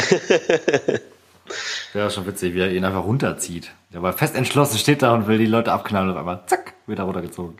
Vom kleinen er, wollte in. Ram in, er wollte in Rambo-Manier auf sie losgehen. Ja. Naja, hätte auch gut gepasst, ne? Aber hat äh, Sizemore im Endeffekt ja auch ganz gut gemacht. Ja, wir hatten Ja, was heißt ganz gut gemacht? Äh, keine Ahnung. Ich fand das ein bisschen komisch irgendwie, ehrlich gesagt. Naja, im Sinne von- er verschafft ihn dann, er verschafft ihn damit dann Zeit abzuhauen, Genau. steht dann hinter dem Baum, spricht dann sozusagen den Spruch aus Handlungs, äh, aus Hectors Handlungsstrang zu Ende und geht dann mit der Waffe in der Hand und lässt sich erschießen. Also das habe ich nicht, warum lässt er sich erschießen? Das habe ich nicht verstanden. Das war eigentlich unnötig, oder nicht? Ja, soll heißen, ähm, der ist jetzt auch völlig durchgedreht, weil ähm, ich habe erst gedacht, die können das gar nicht erkennen, dass sie äh, natürlich hinter den vielen Leuten her sind, wo sowohl Hosts als auch Menschen drunter sind. Auf einmal sagen die, wir wollen nicht sie, wir wollen nicht sie, kommen sie raus oder legen sie die Waffe weg oder mit erhobenen Händen um die Ecke. Und ja, warum macht er das nicht einfach? Das haben wir uns auch gefragt. Also, äh, aber wie gesagt, auch der muss wahrscheinlich dann in der Westworld ein bisschen durchgedreht sein. Hat er den, völlig den Bezug verloren, wer seine Bros sind und seine Human Bros. Tja, die Grenzen verschwimmen eindeutig immer mehr. Ja, er hat schon viel zu viel Zeit dort verbracht. Ja. Trotzdem fand ich es ganz schön, dass wir so eine Charakterentwicklung von einem in der ersten Staffel ja lustigen, aber tendenziell eher unsympathischen äh, Charakter haben, zu einem, der ja jetzt sein Leben dafür einsetzt, um Maeve zu retten. Ja, wobei ich auch äh, in der Szene mir gedacht habe, okay, das bringt eigentlich überhaupt nichts. Also ob die zwei Minuten jetzt ins Land gehen und die dann ähm, eigentlich mit den Buggies die Pferde einholen sollten. Oder ob das Hector jetzt gemacht hätte, ähm, oder, oder, oder. Aber gut, er hat sich dafür entschieden, ja auch die letzten Kugeln einzufangen und komplett zu sterben. Wobei man es ja nicht sieht, oder? Doch, sieht man. Sieht man? Ja. Dann finde ich es generell schade, dass Sizemore wohl in Staffel 3 fehlen wird. Fand ich nämlich eigentlich sehr erfrischend. Du weißt doch, keiner muss fehlen. Ja, das ist, äh, da, da können wir später nochmal zukommen. Das äh, haben wir auch letzte Folge schon ein bisschen besprochen. Das nimmt natürlich immer den Impact von den Serientoden, ähm, dass da einfach die Möglichkeit immer besteht, mit einem Trick die Leute alle wieder hervorzuzaubern. hervorzuzaubern, wie so ein, wie so ein Kanickel aus dem Hut. Tada, da ist Ford wieder. Genau, dann sind wir aber noch mal in der Bibliothek mit Dolores und Bernard und Logan, wo wir erfahren, dass Bernard den Hosts ja die Wahl gelassen hat, ob sie in deren Welt bleiben oder eine neue schaffen, in die sie halt gehen können, in den Garten, in den, in den Garten Eden, in den Garten Eden, den wir ja vorhin schon zu Genüge besprochen haben. Aber so richtig die Wahl hat, das hatten wir ja vorhin schon, ne? Genau. Ganz am Anfang irgendwie. Also ich meine, einige können sich halt auch bewusst dagegen entscheiden, sozusagen, die anderen halt nicht, ne? Genau, aber da wird halt nochmal erklärt, wie das genau funktioniert, dass sich ja das Tor dort öffnet und die Hosts ihren physischen Körper zurücklassen und der Geist in die neue Welt, ähm, wie nennt man das? In die Cradle. Äh, in die Forge. nee, auch nicht in den, in die neue Welt, in den Garten Eden. Ist ja, also das ist ja nicht die Forge. Ja gut, der Garten Eden ist ja sozusagen Garten Eden in der Forge, oder nicht? Nee, ja, Stefan nickt. Ja, würde ich auch sagen, klar. Ja klar, muss ja so sein, wo denn sonst? Die haben sie auch, als sie da reingekommen sind in die Forge, äh, haben sie sich da direkt in diese Dinger gestellt, sind äh, abgebogen und haben äh, gemerkt, dass da der Delos äh, getestet wurde und so weiter und so fort. Ja. Und äh, da haben sie ja auch entdeckt, dass da die äh, Schmiede entsprechend ist und da sich alles abspielt. Na, aber die Schmiede ist ja da, wo Dolores und Bernard drin sind. Aber da, der Garten Eden ist ja die Spalte, die sie öffnen, wo die Leute alle, also die Hosts alle reinlaufen. Das sind, sind ja nachher die Daten, die größer sind als äh, die, die sie dachten. Und die Infos schießen sie dann ja irgendwo ins Weltall raus. Aber das ist dann ja nicht Teil der Forge oder nicht in der Forge, sondern nochmal eine gesonderte Datei. Ja, in der Forge ist da, äh, das wird ja sozusagen aber trotzdem in der Forge erstmal gespeichert und simuliert, oder nicht, das Ganze? Richtig. Definitiv. Habe ich also hundertprozentig auch verstanden. Ja. Okay, ich nicht. Ich habe also ich habe gedacht, es gibt einmal die die Cradle, die ist jetzt kaputt, dann gibt's die Forge, wo alles gespeichert ist und dann wurde eine neue Welt geschaffen, dieser Garten Eden, was aber sozusagen eine separate Datei ist, die dann zum Schluss ins All geschossen wird, damit es keine Brücke mehr zwischen der realen, also der Menschenwelt und der Hostworld gibt. Ja, ja, aber so ist das ja, aber es ist ja im Prinzip irgendwo muss es ja dann auch auch gespeichert werden, ne? Also ich meine Genau. Ähm, das kann ja nicht sein, dass das dann direkt dann quasi von dem Tor zu diesem Ding, zu dieser Pistole oder was ja, dieses Raketending, was sie da aufgebaut haben, mhm. womit sie auf die, auf die Daten hochschießen zu den Satelliten. Also ich, ich glaube, das ist schon irgendwas, was erstmal sozusagen innerhalb der, ähm, der Forge sozusagen simuliert wird. So ein digitaler Garten Eden halt einfach. Das ist ja irgendwie auch nur, das ist ja irgendwie auch nur, nur ein, Synonym eigentlich mehr oder weniger. Ne? Also ich meine, das ist sozusagen dann, keine Ahnung, ein Programm innerhalb der Forge, äh, was simuliert wird, wo sie sozusagen alles das haben können, was sie wollen. Na, aber die Vielleicht. Forge wird ja zum Schluss Freiheit. zerstört. Also ja, glaub, naja, aber, aber die Daten sind doch nicht gelöscht, aber die Daten und so, das wird doch alles trotzdem nicht gelöscht. Also. Doch, die Daten der Forge sind gelöscht. Ja, die okay. dafür hat Dolores ja gesorgt. Aber ich dachte, die wurde nur geflutet und die sind dann hinterher rein und haben gesagt, ach so, nee, doch, ja, habt ihr recht, ja. Aber das war das Indiz, das habe ich nicht dran gedacht, Manu. Also Olli sagte ja, die haben ja dieses Gerät als Strand und so da reinkam, äh, draußen aufgebaut und so weiter und das hat sich alles in der Forge abgespielt und von dort der aus Gerät. Genau. Und von dort aus hat sie die ähm, den Garten Eden ja auch äh, in andere Satelliten geschossen, so dass niemand mehr drankommt. Genau. Das war ja dann im Endeffekt nochmal äh, die andere. Zu unbekannten Koordinaten, wer weiß, ob diese unbekannt sind, wo das alles hingeschossen wurde, sozusagen ja, diese, genau. diese, diese kleine Parallelwelt, krank, ey.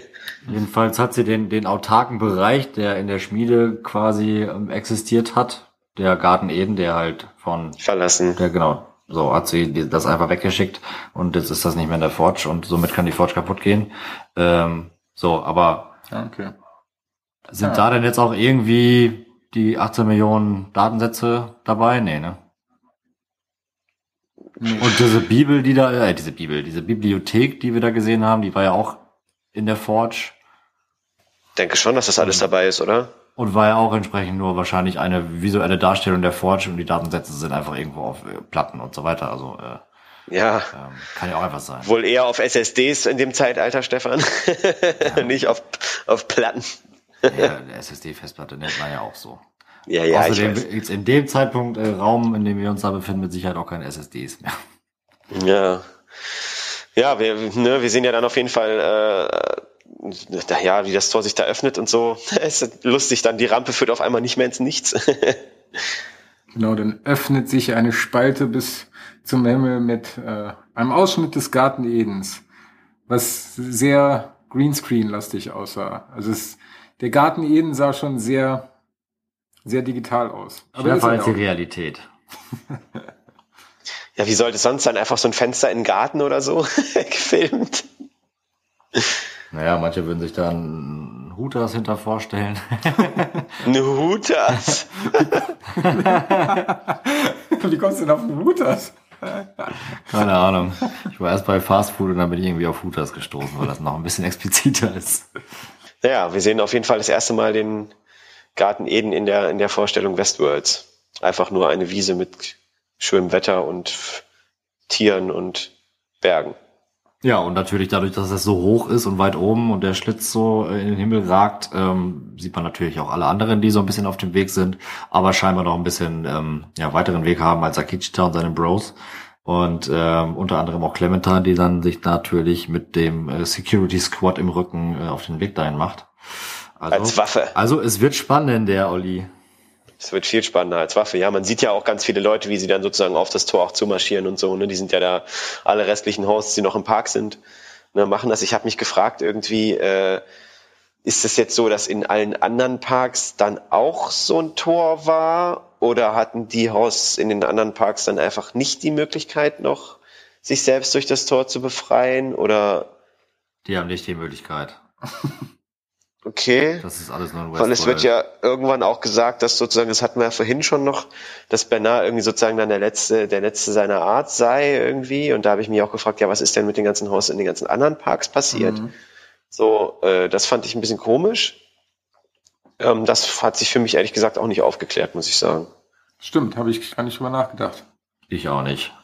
Aber also ja. das Tor, zumindest scheint es so, ist nur in Westworld aufgetaucht und in den anderen fünf verbleibenden Parks nicht, aber da müsste es ja auch noch genug Hosts geben. Es wird zu Bernard gesagt, dass er der letzte seiner Art ist, aber zu dem Zeitpunkt gibt es doch noch zig Hosts, die am Leben sind. Die, die Security-Teams haben ja nicht alle sechs Parks schon. Ja, das hab, ja, das habe ich mich auch gefragt. Keine Ahnung, ja. Bleibt offen auf jeden Fall. Vielleicht klärt sich das noch auf, was mit den anderen Parks passiert ist dann irgendwie. Ja, erfahren wir spätestens 2020. Oh Gott. Ach, ja, oh Gott, hör auf. Sehr wie bei Game of Thrones, ey, da bist ja ein Skelett hinterher. Wir haben ja bis jetzt nur drei Parks auch kennengelernt, aber es soll ja auch noch, also, ja. Hm. Das ist vielleicht, wo ich ein bisschen unzufrieden bin mit, dass man vielleicht dann doch nicht so viel von den anderen Parks gesehen hat, aber okay. Kann ja noch kommen. Anderes Thema. Ah, kann noch kommen. Ich hoffe, dass es noch kommt. Lass uns doch auf das Furioso-Finale im großen Teil zusteuern. Und zwar mit Maeve und der Gang und der Ghost Nation, die alle gerade dabei sind, sich in den Garten Eden zu begeben. Also die speisen sich dort ein, indem sie einfach die Rampe hochlaufen und in die Spalte treten. Wobei wir ja auch erfahren, dass nur Hosts die, die Öffnung sehen, was ich ganz cool fand. So, so von, von welchem Tor reden die? Muss mir auch gerade Lachen verkneifen, Manu, wo sie und hochgehen und in die Spalte treten. ich meine, sie gehen ja im Prinzip eigentlich durch so eine un unsichtbare Schranke und ihr Geist verflüchtigt sich dann und ihr Körper fällt nach unten. Hm. Strikt getrennt. Strikt getrennt voneinander, genau. Ja, und sobald so wie das auch ist, wenn die Menschen sterben, der Geist geht dann auch irgendwann hin. ja, und sobald sie durchgehen, können sie nach hinten gucken und sehen diese äh, Lücke in dem in den Welten nicht mehr, sag ich mal. Dann sind sie komplett ja. angekommen.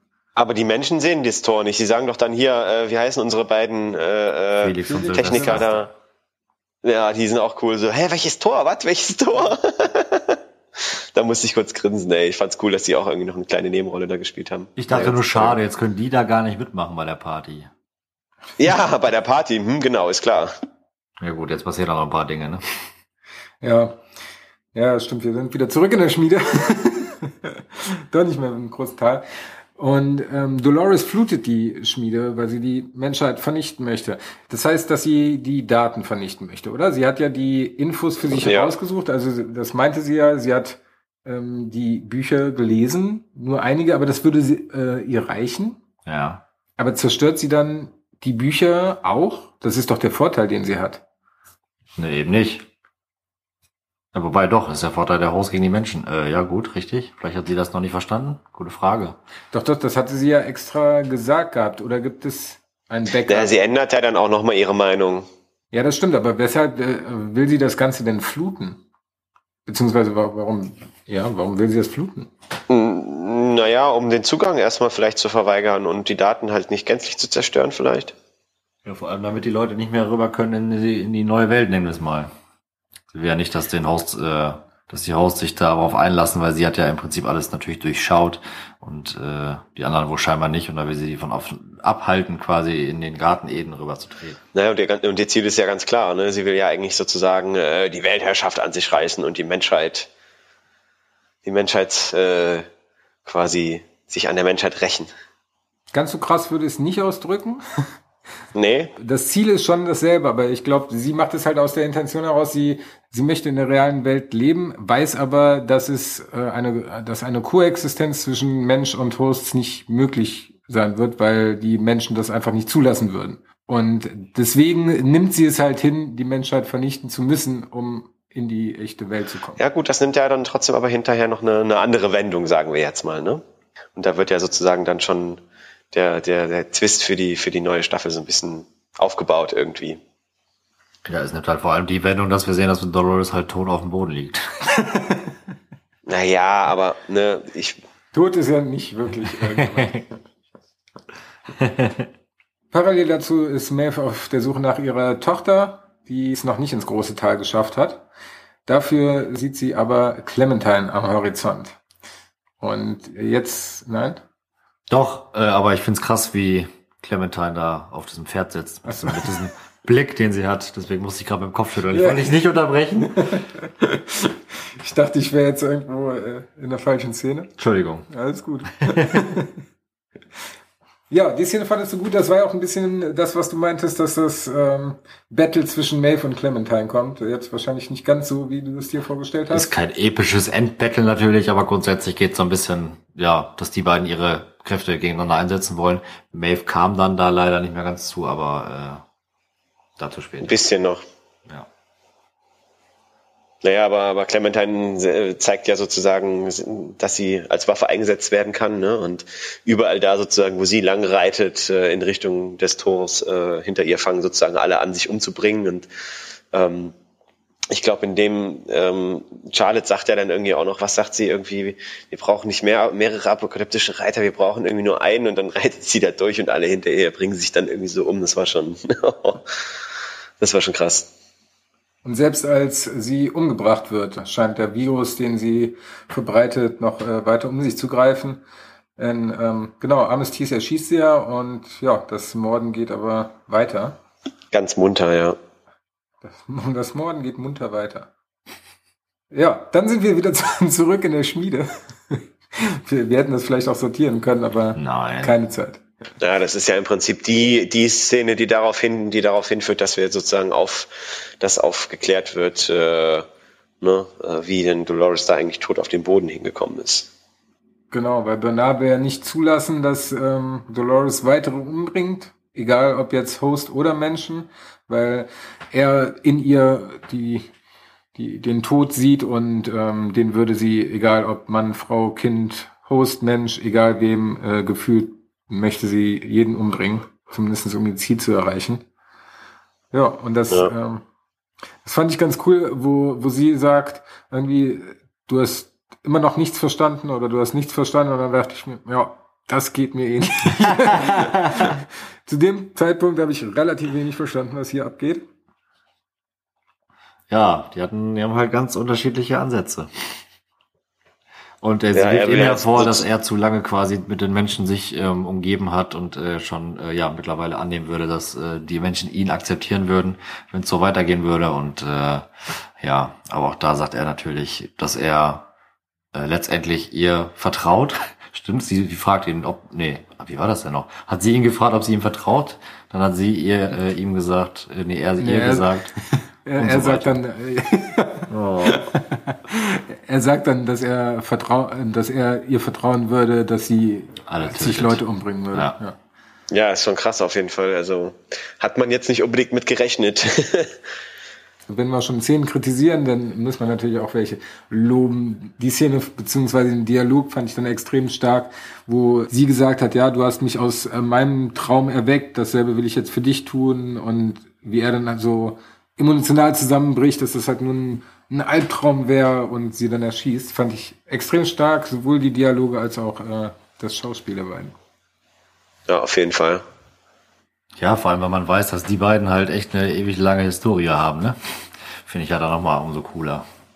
Ja, eben. Dann nimmt halt sozusagen das eigentlich, eigentlich denkt man sozusagen, das nimmt hier jetzt an der Stelle dann sozusagen ihr, ihr großes Finale, ihr großes Ende, aber ähm, wir wurden ja dann doch nochmal eines Besseren belehrt. Zum Glück finde ich nämlich ganz cool, dass die beiden dann, auch wenn nicht als Verbündete oder als Freunde, äh, aber dass die Story zwischen den beiden auf jeden Fall weitergeht. ja, das ist da ja noch ungeklärt, wie das dann sozusagen, ob es weitergeht, wie es weitergeht, ne? Ja, ja. Ähm, sozusagen, wir sehen dann ja sozusagen erstmal äh, Maeve auf ihr großes Finale zusteuern irgendwie ähm, vor dem vor dem Tor wieder letztlich dann. Äh, wo ich dann irgendwann, glaube ich, jetzt irgendwo Tränen in den Augen hatte, auf jeden Fall.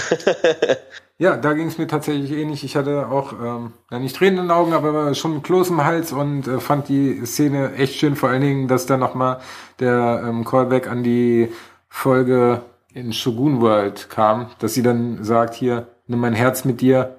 Ach nee, das war ja nicht Shogun World, sondern Akichita, der das gesagt hat. Ähm, genau, die Referenz fand ich äh, echt schön. Und dann zum Schluss, wo sie sich umdreht und nochmal sagt, so, ja, ich hab dich lieb, das ist... Ach, schön. Ah, Das war so schön. Oh, das war so schön und sie erkennt sie nicht. stimmt. Naja, äh, nein, hat sie sie nicht erkannt? Also sie hat sich ja schon... Ach so, doch klar, entschuldige, ja doch klar hat sie sie erkannt. Akichita hat doch mit ihr schon, doch doch, na sicher. Ja, also ich fand, es war zumindest zu sehen, dass die Tochter ähm, eine gewisse Art äh, Verbindung zu ihr dann hatte, als sie sich dann nochmal Ja, umgedreht hat. das stimmt, das stimmt, das stimmt. Ja, ich finde das halt auch so krass, wie sie sich da hinstellt, dann so ihr, ihre Hand erhebt und dann erstmal alle Hosts vor ihr dann erstarren. Ähm, und ich aber auch gedacht habe schon, dass sie das wahrscheinlich nur kurz durchhält. Beziehungsweise ne, dann vielleicht doch sich das Virus, was, was äh, Clementine da sozusagen implementiert hat, sich dann wieder aktiviert oder durchsetzt oder so, keine Ahnung. Ähm, sie hat auf jeden Fall ja nur noch dafür gesorgt, äh, dass die Menschen, die sie liebt, halt dann noch äh, in den Garten Eden kommen, Ja. ihnen Zeit zu verschaffen. Und musste das dann mit ihrem Leben bezahlen. Ja, wird dann letztlich von Securities von der rechten Seite dann erschossen. Ja. Also, was dann parallel dazu passiert, ist, dass Hector, Armistice, das äh, Gegenstück zu Armistice aus Shogun World, äh, die werden da ja auch alle umgebracht. Genau. äh, in dem in dem Battle zwischen den ja virusinfizierten Hosts und Security-Leuten und halt Maeve und der Gang. Ja, aber die wurden ja dann irgendwie nicht infiziert mit dem Virus offensichtlich, ne? Ja, aber ich glaube, die standen einfach nur weiter weg, weil die ja näher am Tor waren und Clementine noch weiter weg war. Okay. Naja, also es nimmt ja dann auf jeden Fall auch noch ein sehr süßes Happy End, äh, wo meine, wo meine Tränen dann, nein, also Tränen nicht, aber aus dir ausgebrochen sind. ja, da ist es rausgebrochen, dann, dann konnte ich nicht mehr anders, wo Akichita dann seine Frau trifft und sie in den Arm nimmt und ach, das war eine tolle Szene. Ja, fand ich auch. Fand ich toll. Also ja, kann man nicht anders sagen. Ich finde es tatsächlich schade, dass wir nicht noch äh, mehr von Akichita gesehen haben. Also insgesamt ich in der äh, kompletten Staffel war es halt im Grunde genommen die eine Folge. Und ja, Ja. ich äh, würde mich eigentlich freuen, in der nächsten Staffel mehr von ihm zu sehen. Ist aber relativ unwahrscheinlich, wenn er da mit seiner Frau im Garten Eden chillt. Die kommen wieder. Die kommen alle wieder, deswegen, das ist ja das. Das ist halt das. das ist es halt nicht. Irgendwo im Garten Eden gibt es bestimmt eine neue Bibliothek, die alles hat, was die haben und so weiter. Ja. Wie viele sind denn da jetzt rübergekommen? Ich würde mal sagen, so ein Dutzend ge- gefühlt, oder? Ja, schon deutlich mehr, aber Ja, circa zwischen 50 und 100, hätte ich gesagt. ja, genau. So viele? Hat man so viele auch gesehen da immer? Okay. Ja, ja, ja. Cool. Ja, cool. Schön für die. Schön für die, schön Urlaub. für die Jungs. Ja, die sind in Freiheit im Prinzip. In dem neuen goldenen Käfig. Ach, ich bin fertig. Gut, er verlässt. Ich auch. Oder wollen wir eine kurze Pause machen? Ja, einmal Luft hier reinlassen, bitte. Ja, fünf Minuten. Es ist auch Fünf Minuten. Ja. 20 nach. Sehr gut. Dann bis gleich.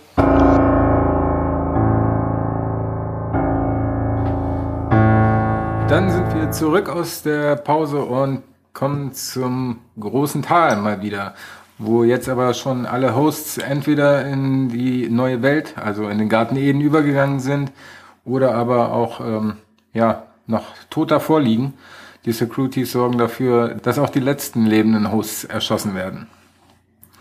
Bernard ist da ja von der Forge rausgekommen und scheinbar ist es um die Ecke, denn er läuft zum großen Tal und trifft dort auf Elsie und auch Charlotte, als das Tal geflutet wird. Also man sieht von unten, wie das Wasser hochkommt, was ich auch extrem cool fand, dass sozusagen einmal das Wasser von hinten aus der Forge, so, so in kleinen Wasserfällen zu sehen war, aber auch das äh, aus dem Boden kam. Ähm, war so ein kleines Detail, was ich ganz nett fand. Ja, das stimmt.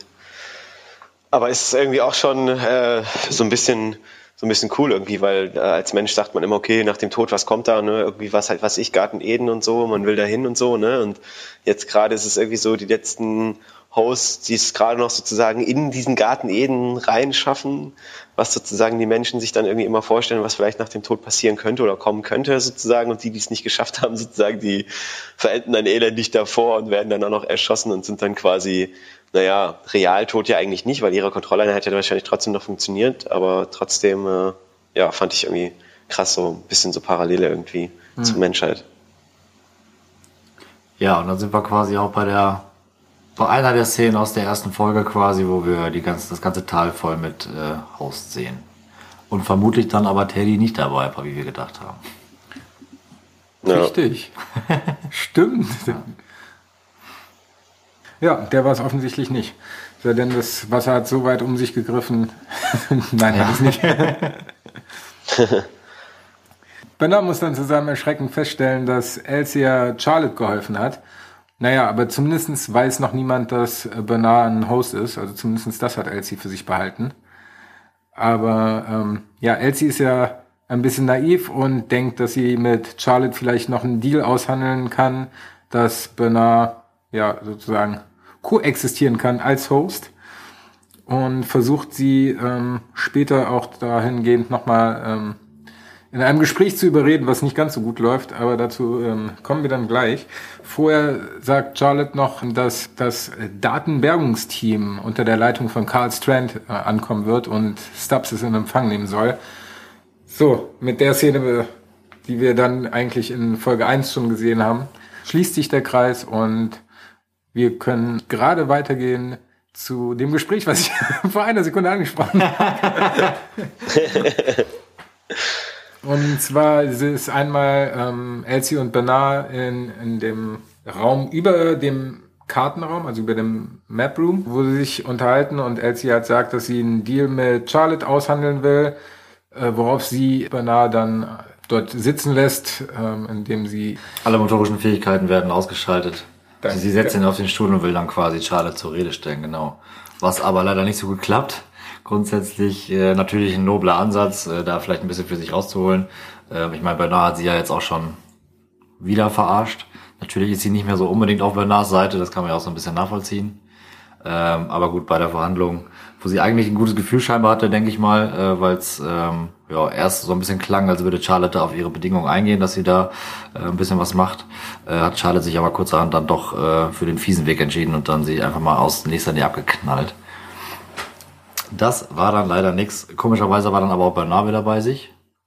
Mhm. Nach dieser Szene hat dann von oben runter geguckt und war nicht im, äh, nennen wir es mal Freeze Mode.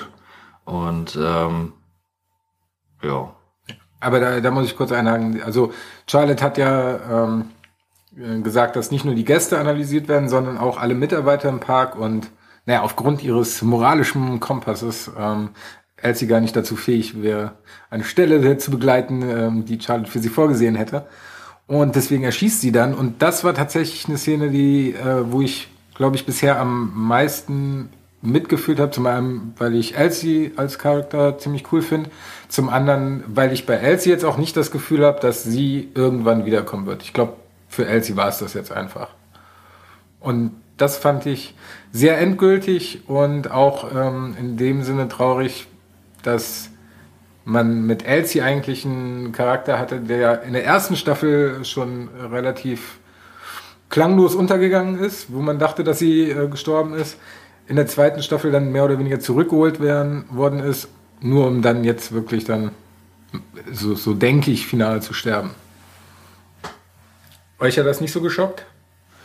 Ja, doch, mich hat es auf jeden Fall auch geschockt, weil ich sie gerne mochte eigentlich. also, ähm, ja, aber so negativ ist mir das jetzt auch nicht aufgestoßen. Okay, ja, keine Ahnung. Ne, aber da hat man vielleicht, äh, keine Ahnung, zum Beispiel bei Walking Dead auch den einen oder anderen gehabt, der dann einfach nur irgendwie gefühlt als Beißerfutter endete am Ende des Tages. also ich mochte Elsie einfach, deswegen war ich traurig darüber, dass sie so kaltblütig ermordet wurde. Aber Fans von Shannon Woodward, die Schauspielerin, haben ja bald Gelegenheit, sie zumindest noch mal in einem Spiel nachzuspielen. The Last of Us 2. Ah. Hat das keiner von euch gespielt? Das erste doch, ich habe es mir gekauft und habe keine Ahnung, pff, drei Stunden gespielt und dann kam Fortnite. sind nur noch die Zeit, Zeiteinheiten, in denen gerechnet wird, vor und nach Fortnite. Ja, genau. Nach Fortnite gibt's noch nicht. das ist quasi wie so eine neue Zeitalterrechnung. Was haben wir vorher eigentlich gemacht? Na egal. Wir sind bei Westworld. Ähm, ja, ich fand es aber auch vor allem ziemlich cool, dass äh, Elsie da sozusagen dann nochmal Eier gezeigt hat und Charlotte damit konfrontiert hat irgendwie. Und Charlotte hat ja noch versucht, sie dann irgendwie zu überreden, ne? Und meint ja irgendwie, dass äh, ähm, sie sie auch sozusagen studiert hätten und so. Und sie aber leider zu moralisch für das Ganze hier sei und äh, ja, deswegen sie für sich die Entscheidung trifft, sie zu erschießen. Genau, und im Folgenden haben wir dann auch wieder eine Montage von ja, zwei Szenen, die thematisch zumindest zusammengehören. Und zwar ist es einmal Bernard und Charlotte in der Schmiede, wo, also zu dem Zeitpunkt, ähm, wo Strand schon da ist und ähm, Charlotte versucht, die, die Perle, wie sie ihn nennt, äh, von Bernard zu bekommen. Und Dolores da schon tot am Boden liegt. Und zum anderen wo Bernard in der Mesa ist, was aber zeitlich davor spielt. Da sehen wir dann, ähm, dass er sich ähm, oben, als Elsie erschossen worden ist, das Tablet anschließt, um Ford zurückzuholen. Ihm das dann auch mehr oder weniger gelingt. Äh, da können wir jetzt eigentlich, oder beziehungsweise, ja, gehen wir dann später genauer drauf ein. Zumindestens taucht Ford in Gestalt von Anthony Hopkins auf und ähm, hilft Bernard dabei, einen Plan zu schmieden, um die Art der Hosts zu schützen. Zu schützen, zu retten. Ja, er sagt ja dann auch irgendwie sozusagen, dass es nicht die Hosts sind, die mangelhaft sind irgendwie, sondern die Menschen. Naja, kann man sich auch drüber Gedanken machen, ne, auf welcher Seite der man, jetzt, man da jetzt steht oder was man für richtig oder, oder falsch hält irgendwie. Ähm, und sehr philosophiert ja dann wieder irgendwie so seiner, in seiner typischen Art irgendwie, ne? ähm, stellt dann noch so den freien Willen gegen, gegen kollektives Denken irgendwie. Ähm, ja, ist wieder nochmal eine coole Szene mit Ford gewesen. Ich finde die Szene mit Anthony Hopkins immer ziemlich cool eigentlich. Ja, sowieso. Ähm, und dann kommt ja eigentlich das, was wir vorhin schon die ganze Zeit gesagt haben, was wir dann auch so ein bisschen komisch fanden, dass er dann zu ihm sagt, er ist der Letzte seiner Art irgendwie, ne? Und Ford will halt, das, das fragt ihn dann halt sozusagen, ob, ob er will, dass, dass seine Art an sich sozusagen überlebt und versucht ihn dann sozusagen so dann intrinsisch zu motivieren, dass er aus sich heraus dann sozusagen sagt, okay, nee, ich will jetzt doch doch dann sozusagen die diese Art retten und so weiter, ne? Und äh, dass das Ganze überlebt irgendwie. Und ähm, ja, ist schon auf jeden Fall eine ziemlich gute Szene gewesen, finde ich. Ja, und dann spitzt sich das Ganze weiter zu in der Szene, wo Bernard von Strand und Charlotte befragt wird und er sich die ganze Zeit an den Kopf fasst und, naja, emotional mehr oder weniger zusammenbricht, weil er jetzt wieder erkennt, wofür er sich entschieden hat, weil er seine Erinnerungen ja so fragmentiert hat, dass er nicht sofort auf alles zugreifen kann und die Erinnerung auch jetzt nicht parat hatte, als er dazu befragt worden ist. Aber er hat sich dafür entschieden, die Hosts zu retten und ähm, das Ganze hat er mit einem Plan gemacht, den er, wie er denkt, mit Ford ausgeheckt hat oder mit Fords Hilfe. Und zwar hat er Charlotte umbringen lassen. Er hat nämlich einen Host gebastelt mit Dolores Controller Einheit. Äh, wie schnell hat er das eigentlich gemacht? Tja. Wie viel Zeit lag dazwischen? Also wie schnell hatte er sozusagen dann Dolores Control Kontrolleinheit genommen und einen Host erschaffen, der wie Charlotte aussieht und Dolores Kontrolleinheit dort eingesetzt? Maximal elf Tage, das ist so die Zeitspanne, in der die zweiten Staffel gestielt hat. Ja. Sagen wir zwei Tage. nee, keine Ahnung. Aber ist ja jetzt, also Ali, man muss sich ja auch nicht an den kleinsten Sachen aufhören. ja, das habe ich mich einfach gefragt an der Stelle. Okay, ist ja gut. Aber er hat es geschafft, im zeitlichen Rahmen zu bleiben und einen Host zu schaffen, der aussieht wie Charlotte und hat sich auch direkt der echten Charlotte entledigt. Somit gibt es jetzt einen Host, der aussieht wie Charlotte. aber die Innereien, beziehungsweise die Innereien. Die Innereien, das Innere ist Dolores. Die Kontrolleinheit also Charlo Charloris, Charloris. Charloris. Charloris. Ja, fand ich ziemlich äh, weird an der Stelle, muss ich sagen. Das fand ich echt äh, ziemlich, ziemlich crazy auf jeden Fall. Und ich äh, habe mich auch bis zum Schluss nicht dran gewöhnt irgendwie. Aber ich fand die Szene heftig, als als ähm, Charlotte dort steht und die restlichen Hosts oder Menschen dort versammelt sind und Elsie als Leiche auch äh, auf den Haufen geworfen wird. Ja. Und sie da sehr kaltblütig noch irgendwie eine Kippe rauchend rumsteht und dann sich plötzlich konfrontiert sieht mit ihrem eigenen Ich als Host. Ja. Ja, aber das Ganze spitzt sich ja dann nochmal zu, als Charlotte beziehungsweise Dolores dann die restlichen Securities um Bernard herum umbringt und ihn sozusagen damit in der Szene rettet. Dann hat sie aber noch ein, eine letzte Seele, die sie in die freie Welt schicken äh, möchte. Deswegen, ähm, das hattest du vorhin gemeint, Olli, dass wir bei Teddy ja nicht sicher sind, wo er jetzt hingeht. Aber ja. da erfahren wir jetzt die Auflösung und zwar liebt Dolores ihren Teddy zumindest noch so sehr, dass sie ihn mit ins Paradies geben will. Oder? Also, ja, klar, dann steht er ja auch, äh, ne, Teddy alleine darum. eigentlich ist es auch nicht so geil im Paradies, wenn seine Geliebte da jetzt nicht ist. Jetzt muss er eigentlich für ja. ewig da verweilen. Aber man stirbt ja nicht, wenn äh, die Erinnerungen an einen noch leben. Philosoph. Das stimmt. Das war ja, das war hinterher der, der ganz letzte Spruch, glaube ich, ne? Ja. ja. Ja, und dann ist es ja auch noch so, dass sie halt dann äh, offensichtlich doch ihre Meinung geändert hat und das nicht mehr alles zerstören will, ne? Ähm, und dann er sagt irgendwie, äh, dass es halt keine Brücke zwischen den beiden Welten geben sollte, ne? Also zwischen dem Garten Eden und der realen Welt und äh, dann ändert sie ja irgendwie die Koordinaten vom Satelliten. Sieht man, sieht man, auf was sie das einstellt? Könnte man sicher was drüber herausfinden, aber ob uns das irgendwie zielführend weiterhilft. Auf die, keine Ahnung, Außenstation von Ford auf dem Mond. da hat er noch so einen kleinen Serverraum. so einen kleinen. Ja, das war eigentlich der große Clash, auf den wir ja. gewartet haben im großen ja. Tal. Und was jetzt folgt, ist so ein bisschen das Aftermath mit Charlotte, die jetzt zeitlich gesehen sozusagen am Anfang der ersten Staffel, sagen wir jetzt einfach mal in der Gegenwart, weil das das Aktuellste ist, äh, was passiert, ähm, wie sie versucht, von Westworld wegzukommen. Also Dolores als Charlotte. Wie wollen wir sie jetzt nennen? Char Char Charloris. Charloris klingt blöd. Dolorette klingt auch blöd. Dann Wyatt. Wyatt. Wyatt. Nein, wir sagen einfach Dolores. Ja. Ja, okay. Dann, ähm, genau, ist nämlich äh, Dolores am Strand, wird natürlich nicht erkannt, weil weil sie halt aussieht wie Charlotte. Weil sie im Körper von Charlotte ist. Und da sehen wir dann nochmal alle Hosts, die ähm, uns in der letzten Folge verlassen mussten. Vorher. Doch, Maeve. Emily, Amnesties, Hector, Maeve, wobei Emily ja gar kein Host ist. Oder vielleicht doch, wir wissen es nicht. Wobei die Emily, genau, das können, können wir ja vielleicht jetzt nochmal kurz diskutieren. Die Emily, die in Westworld von William umgebracht worden ist. War kein Host. War kein Host, oder? Also ja. hätte ich jetzt ja. auch gesagt. Stefan ist egal. ich weiß es nicht. Äh, würde ich aber immer noch sagen, kein Host, ja klar. Okay. Sind wir uns da doch einig. genau, die, äh, die liegen da rum und plötzlich kommt äh, Stubbs auf sie zu. Und die Schlüsselrolle. Genau, was ist eure Meinung zu der Szene? Beziehungsweise kurz zusammengefasst, äh, er spricht halt mit ihr und macht deutlich, dass er weiß, dass sie ein Host ist und ähm, sie bewusst durchlässt.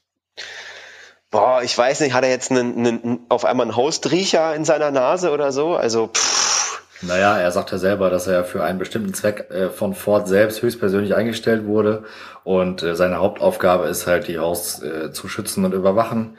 Und, Innerhalb des Parks innerhalb des Parks und somit hat er halt, denke ich, vielleicht ähm, ja mit all den Jahren, die er vielleicht schon für ihn tätig ist, einfach auch die Möglichkeit äh, für sich gefunden, das an was weiß ich für Merkmal irgendwie zu erkennen. Ähm, wobei wir ja eigentlich davon ausgehen, dass die so perfekt sind, dass man das gar nicht unbedingt von außen erkennen kann.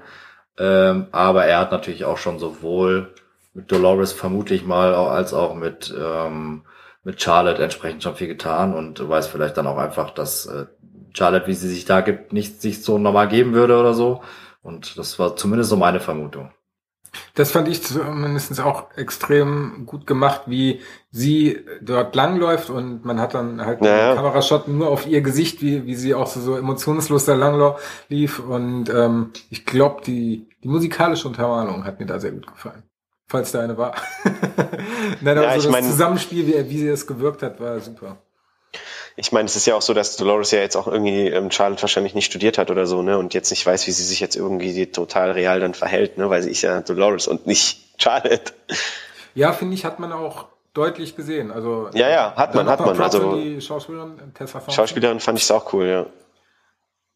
Stubbs geht dann noch zu dem letzten VIP-Überlebenden, nämlich William, den Man in Black, der da noch in dem Zelt rumlungert. Aber zu dem wir gleich nochmal kommen. Und Dolores geht aber erstmal an Bord von einem kleinen Boot, macht nochmal ihre Tasche auf, damit wir sehen, dass sie fünf Perlen mitgenommen hat. Fünf Kontrolleinheiten, Jetzt können wir ja mal wild mutmaßen. Ja, ich muss sagen, den sie mitgenommen hat. was will sie damit in der echten Welt?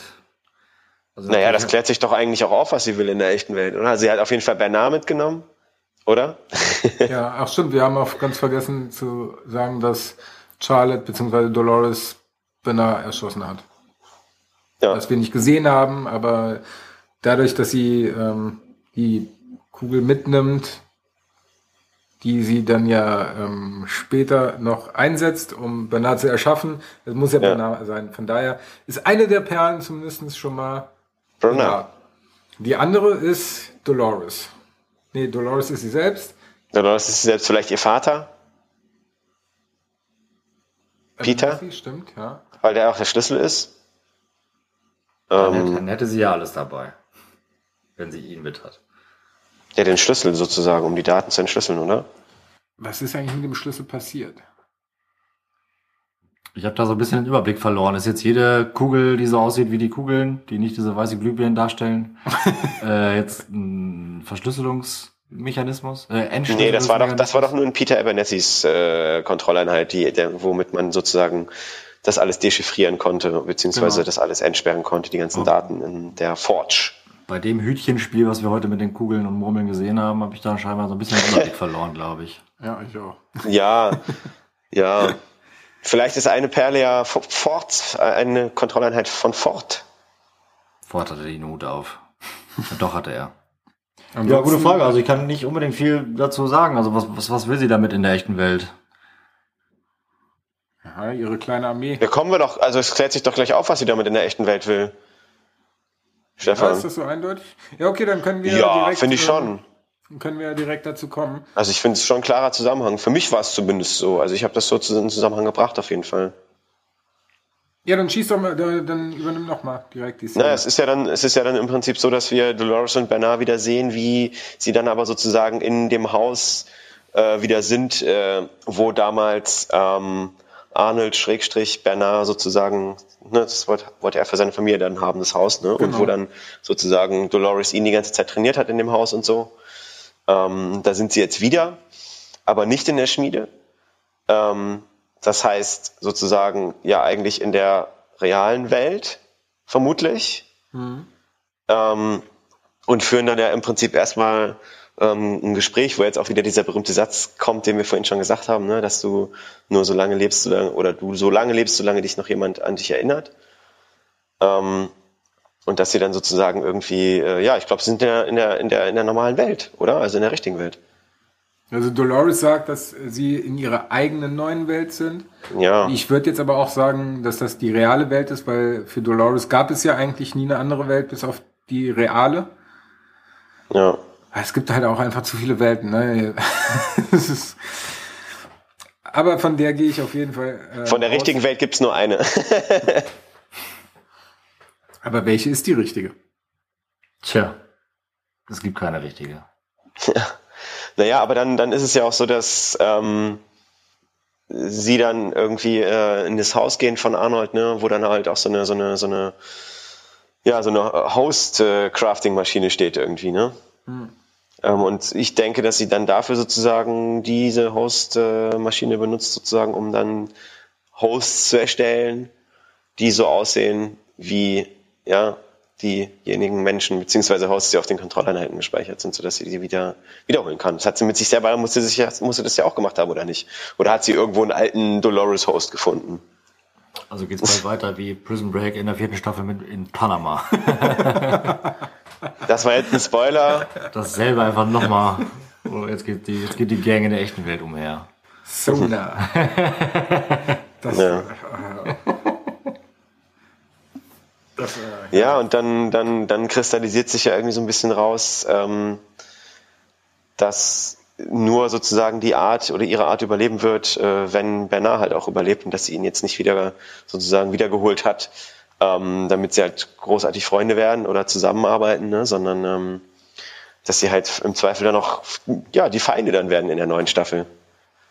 Ja, und das fand ich echt ein super Moment, weil, weil Ich sie auch. ja auch den Unterschied zwischen den Menschen und den Hosts verdeutlicht hat, dass sie Ja. ähm, ihn sozusagen jetzt rettet, beziehungsweise nochmal neu erschafft, auch wenn sie weiß, dass ähm, er für sie ein Hindernis sein wird und er sich ihr ähm, entgegenstellen wird. Und sie sich im Zweifel vielleicht umbringen am Ende.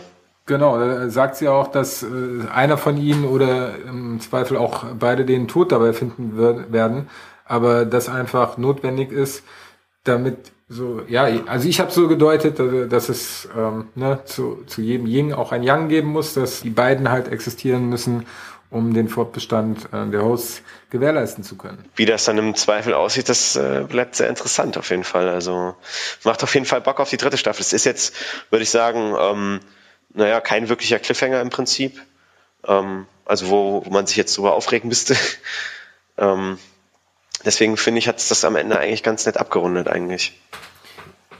Aber noch mal eine Frage dazu. Und zwar Charlotte steht ja außerhalb der Zelle, wo ähm, Bernard und Dolores äh, miteinander reden. Warum Ja. steht Charlotte da? Also das, ich dachte ja erst, das ist der Host, also Dolores, aber Dolores ist ja Dolores. Wer ist dann Charlotte? Ja, keine Ahnung, vielleicht hat sie ihr einfach irgendwie eine andere Kontrolleinheit eingesetzt oder so, Teddy. die sie dabei hatte. Teddy ist ja ein gelobter Ja, Mann. Teddy! Teddy im er Körper von äh, Charlotte. Nein, das muss dann irgendwer anders sein. Ist so ungeklärt, ne? Muss doch nicht weg sein, die Speichereinheit gibt's doch trotzdem noch. Trotz hochgeladen. In die, in den Karten Eden.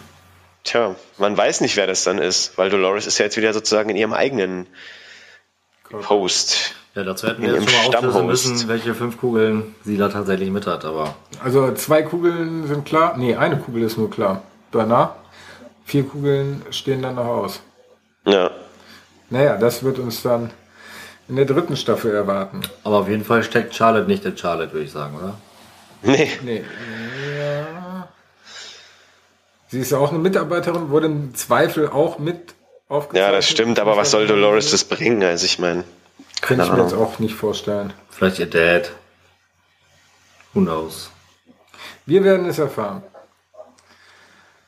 Ähm, genau, damit sind wir am Ende der Folge zumindest fast angekommen. Äh, wir sehen dann noch Bernard, wie er in dem Haus rumgeht, ein Foto von sich und Charlie sieht, letzten Endes dann das Haus verlässt und die Tür nach draußen öffnet und das erste Mal dann die reale Welt sieht, die wir leider nicht sehen.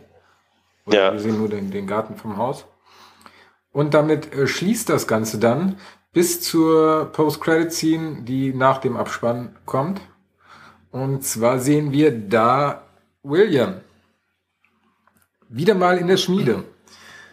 Das ist ja in der Folge schon merkwürdig gewesen, dass äh, als William, Dolores und Bernard vor der Schmiede waren, Dolores und Bernard runterfahren und William dann eigentlich auch runterfährt als Bernard wieder hochkommt und hochfahren möchte und der Fahrstuhl sich öffnet, ähm, steht William ja nicht da. Das war zum einen schon mal äh, komisch. Jetzt sehen wir, wie William auch mit verlorenen Fingern dort runterfährt und naja, die Schmiede ist alles andere als geflutet. Er, äh, es ist eine Wüste. Und Emily wartet da auf ihn. Vermutlich nicht die echte Emily.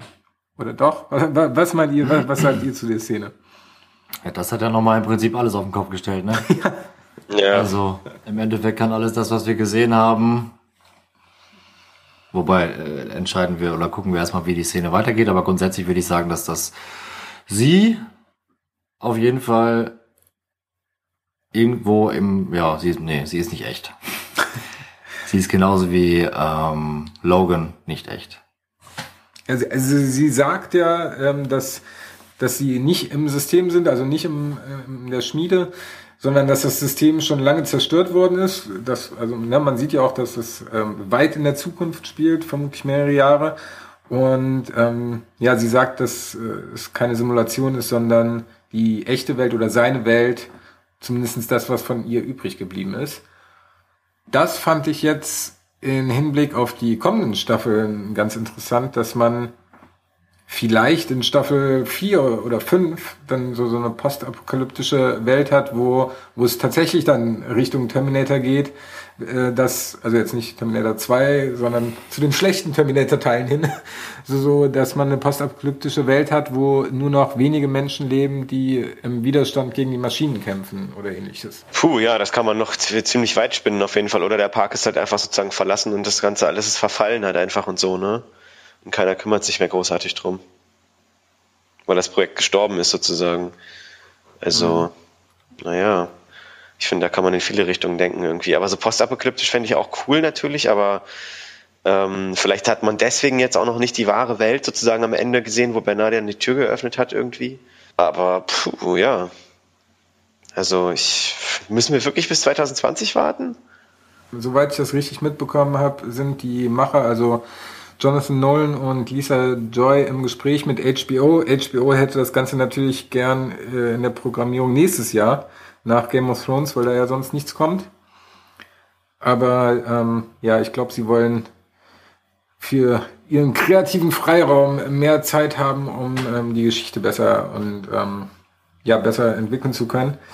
Ähm, ich glaube, die sind sich noch nicht einig geworden. Eine dritte Staffel ist auf jeden Fall ähm, freigegeben oder beziehungsweise äh, ist ein Auftrag gegeben und wird entweder, ich vermute mal Ende 2019 oder ähm, im ersten Quartal 2020 auf uns zukommen. Ich freue mich auf jeden Fall schon mega drauf. Ich war am Ende total so, nein, nein, es ist zu Ende, es ist zu Ende.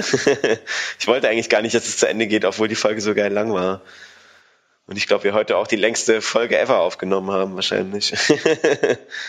ja, ähm, aber ich denke, ähm, wenn wir an dieser Stelle erstmal einen Cut machen, ich gehe davon aus, dass wir eventuell nochmal in der Zwischenzeit bis 2020, bis uns die neue Staffel äh, erwartet, nochmal den einen oder anderen ähm, Podcast aufnehmen, wenn wir vielleicht nochmal die Staffel ähm, nochmal gesehen haben und vielleicht zu neuen Erkenntnissen gekommen sind.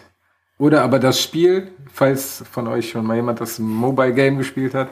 Ähm, das wollte ich auch auf jeden Fall mal antesten. Angeblich sollen ja Storystränge, die in dem Game drin vorkommen, dann mit in die Serie äh, einbezogen werden.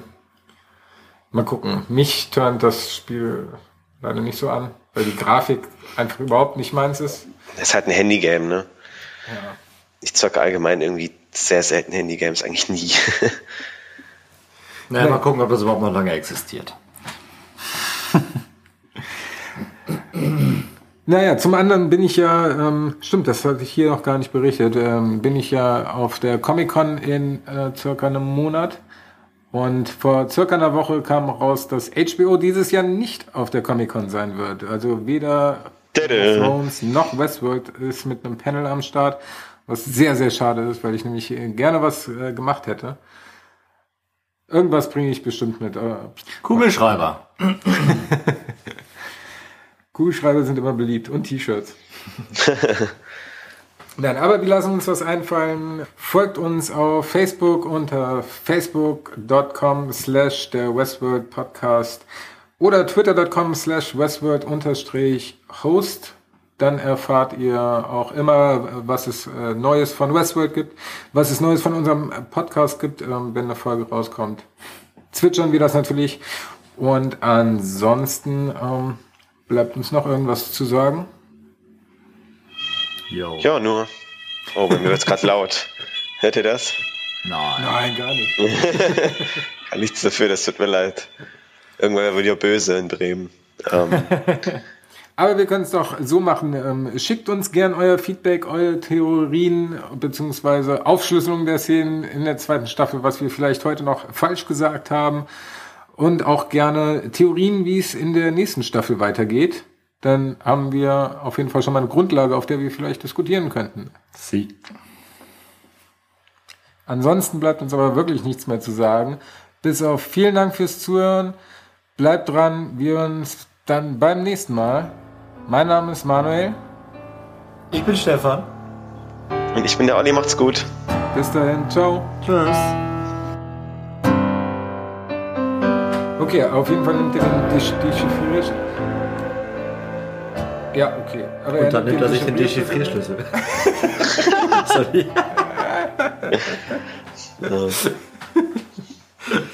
Und dann nimmt er sich den Dechiffrierschlüssel, oder Manu? Was für ein Schlüssel, Manu? Die- Und dann nimmt er sich den Dechiffrierschlüssel. Dechiffrierschlüssel. Oh Gott, oh Gott, oh Gott. Fisch aus Fritz, Fisch, frische Fische. Fische, Fische, Fisch, Fisch aus Fritz. Entschuldigung. Gesundheit. Alter, meine Ohren, ey. Kannst dich unterbrechen. Entschuldigung. Ey, kannst du mir den Leitfaden auch mal schicken? Ach, habe ich dir nicht geschickt? Ach so. Ich Ja. hab die ganze Zeit auf meine, meine, Ich dachte, aber auf was guckst du denn dann die auf ganze meine Zeit? Notizen habe ich die ganze Zeit geguckt. Und Ach auf so. die Timeline, die du uns geschickt hast. Ist das- Ich habe einen Tee, eine Decke. Was Was hast ist du? mit dir los? Einen Tee und eine Decke. Tee und eine Decke hat er. Ja, ein Bierchen und wo ist mein Wasser? Und, und ein Mikrofon. Ja. Weiß nicht. Wo ist mein Wasser? Oh, Bier trinke ich halt noch nicht wieder. Hier war nur ein Alster. Äh, Stößchen. Cheers. Cheers, Olli. Das Finale. Cheers, ich, ich äh, proste quasi im Geiste mit meinem Tee.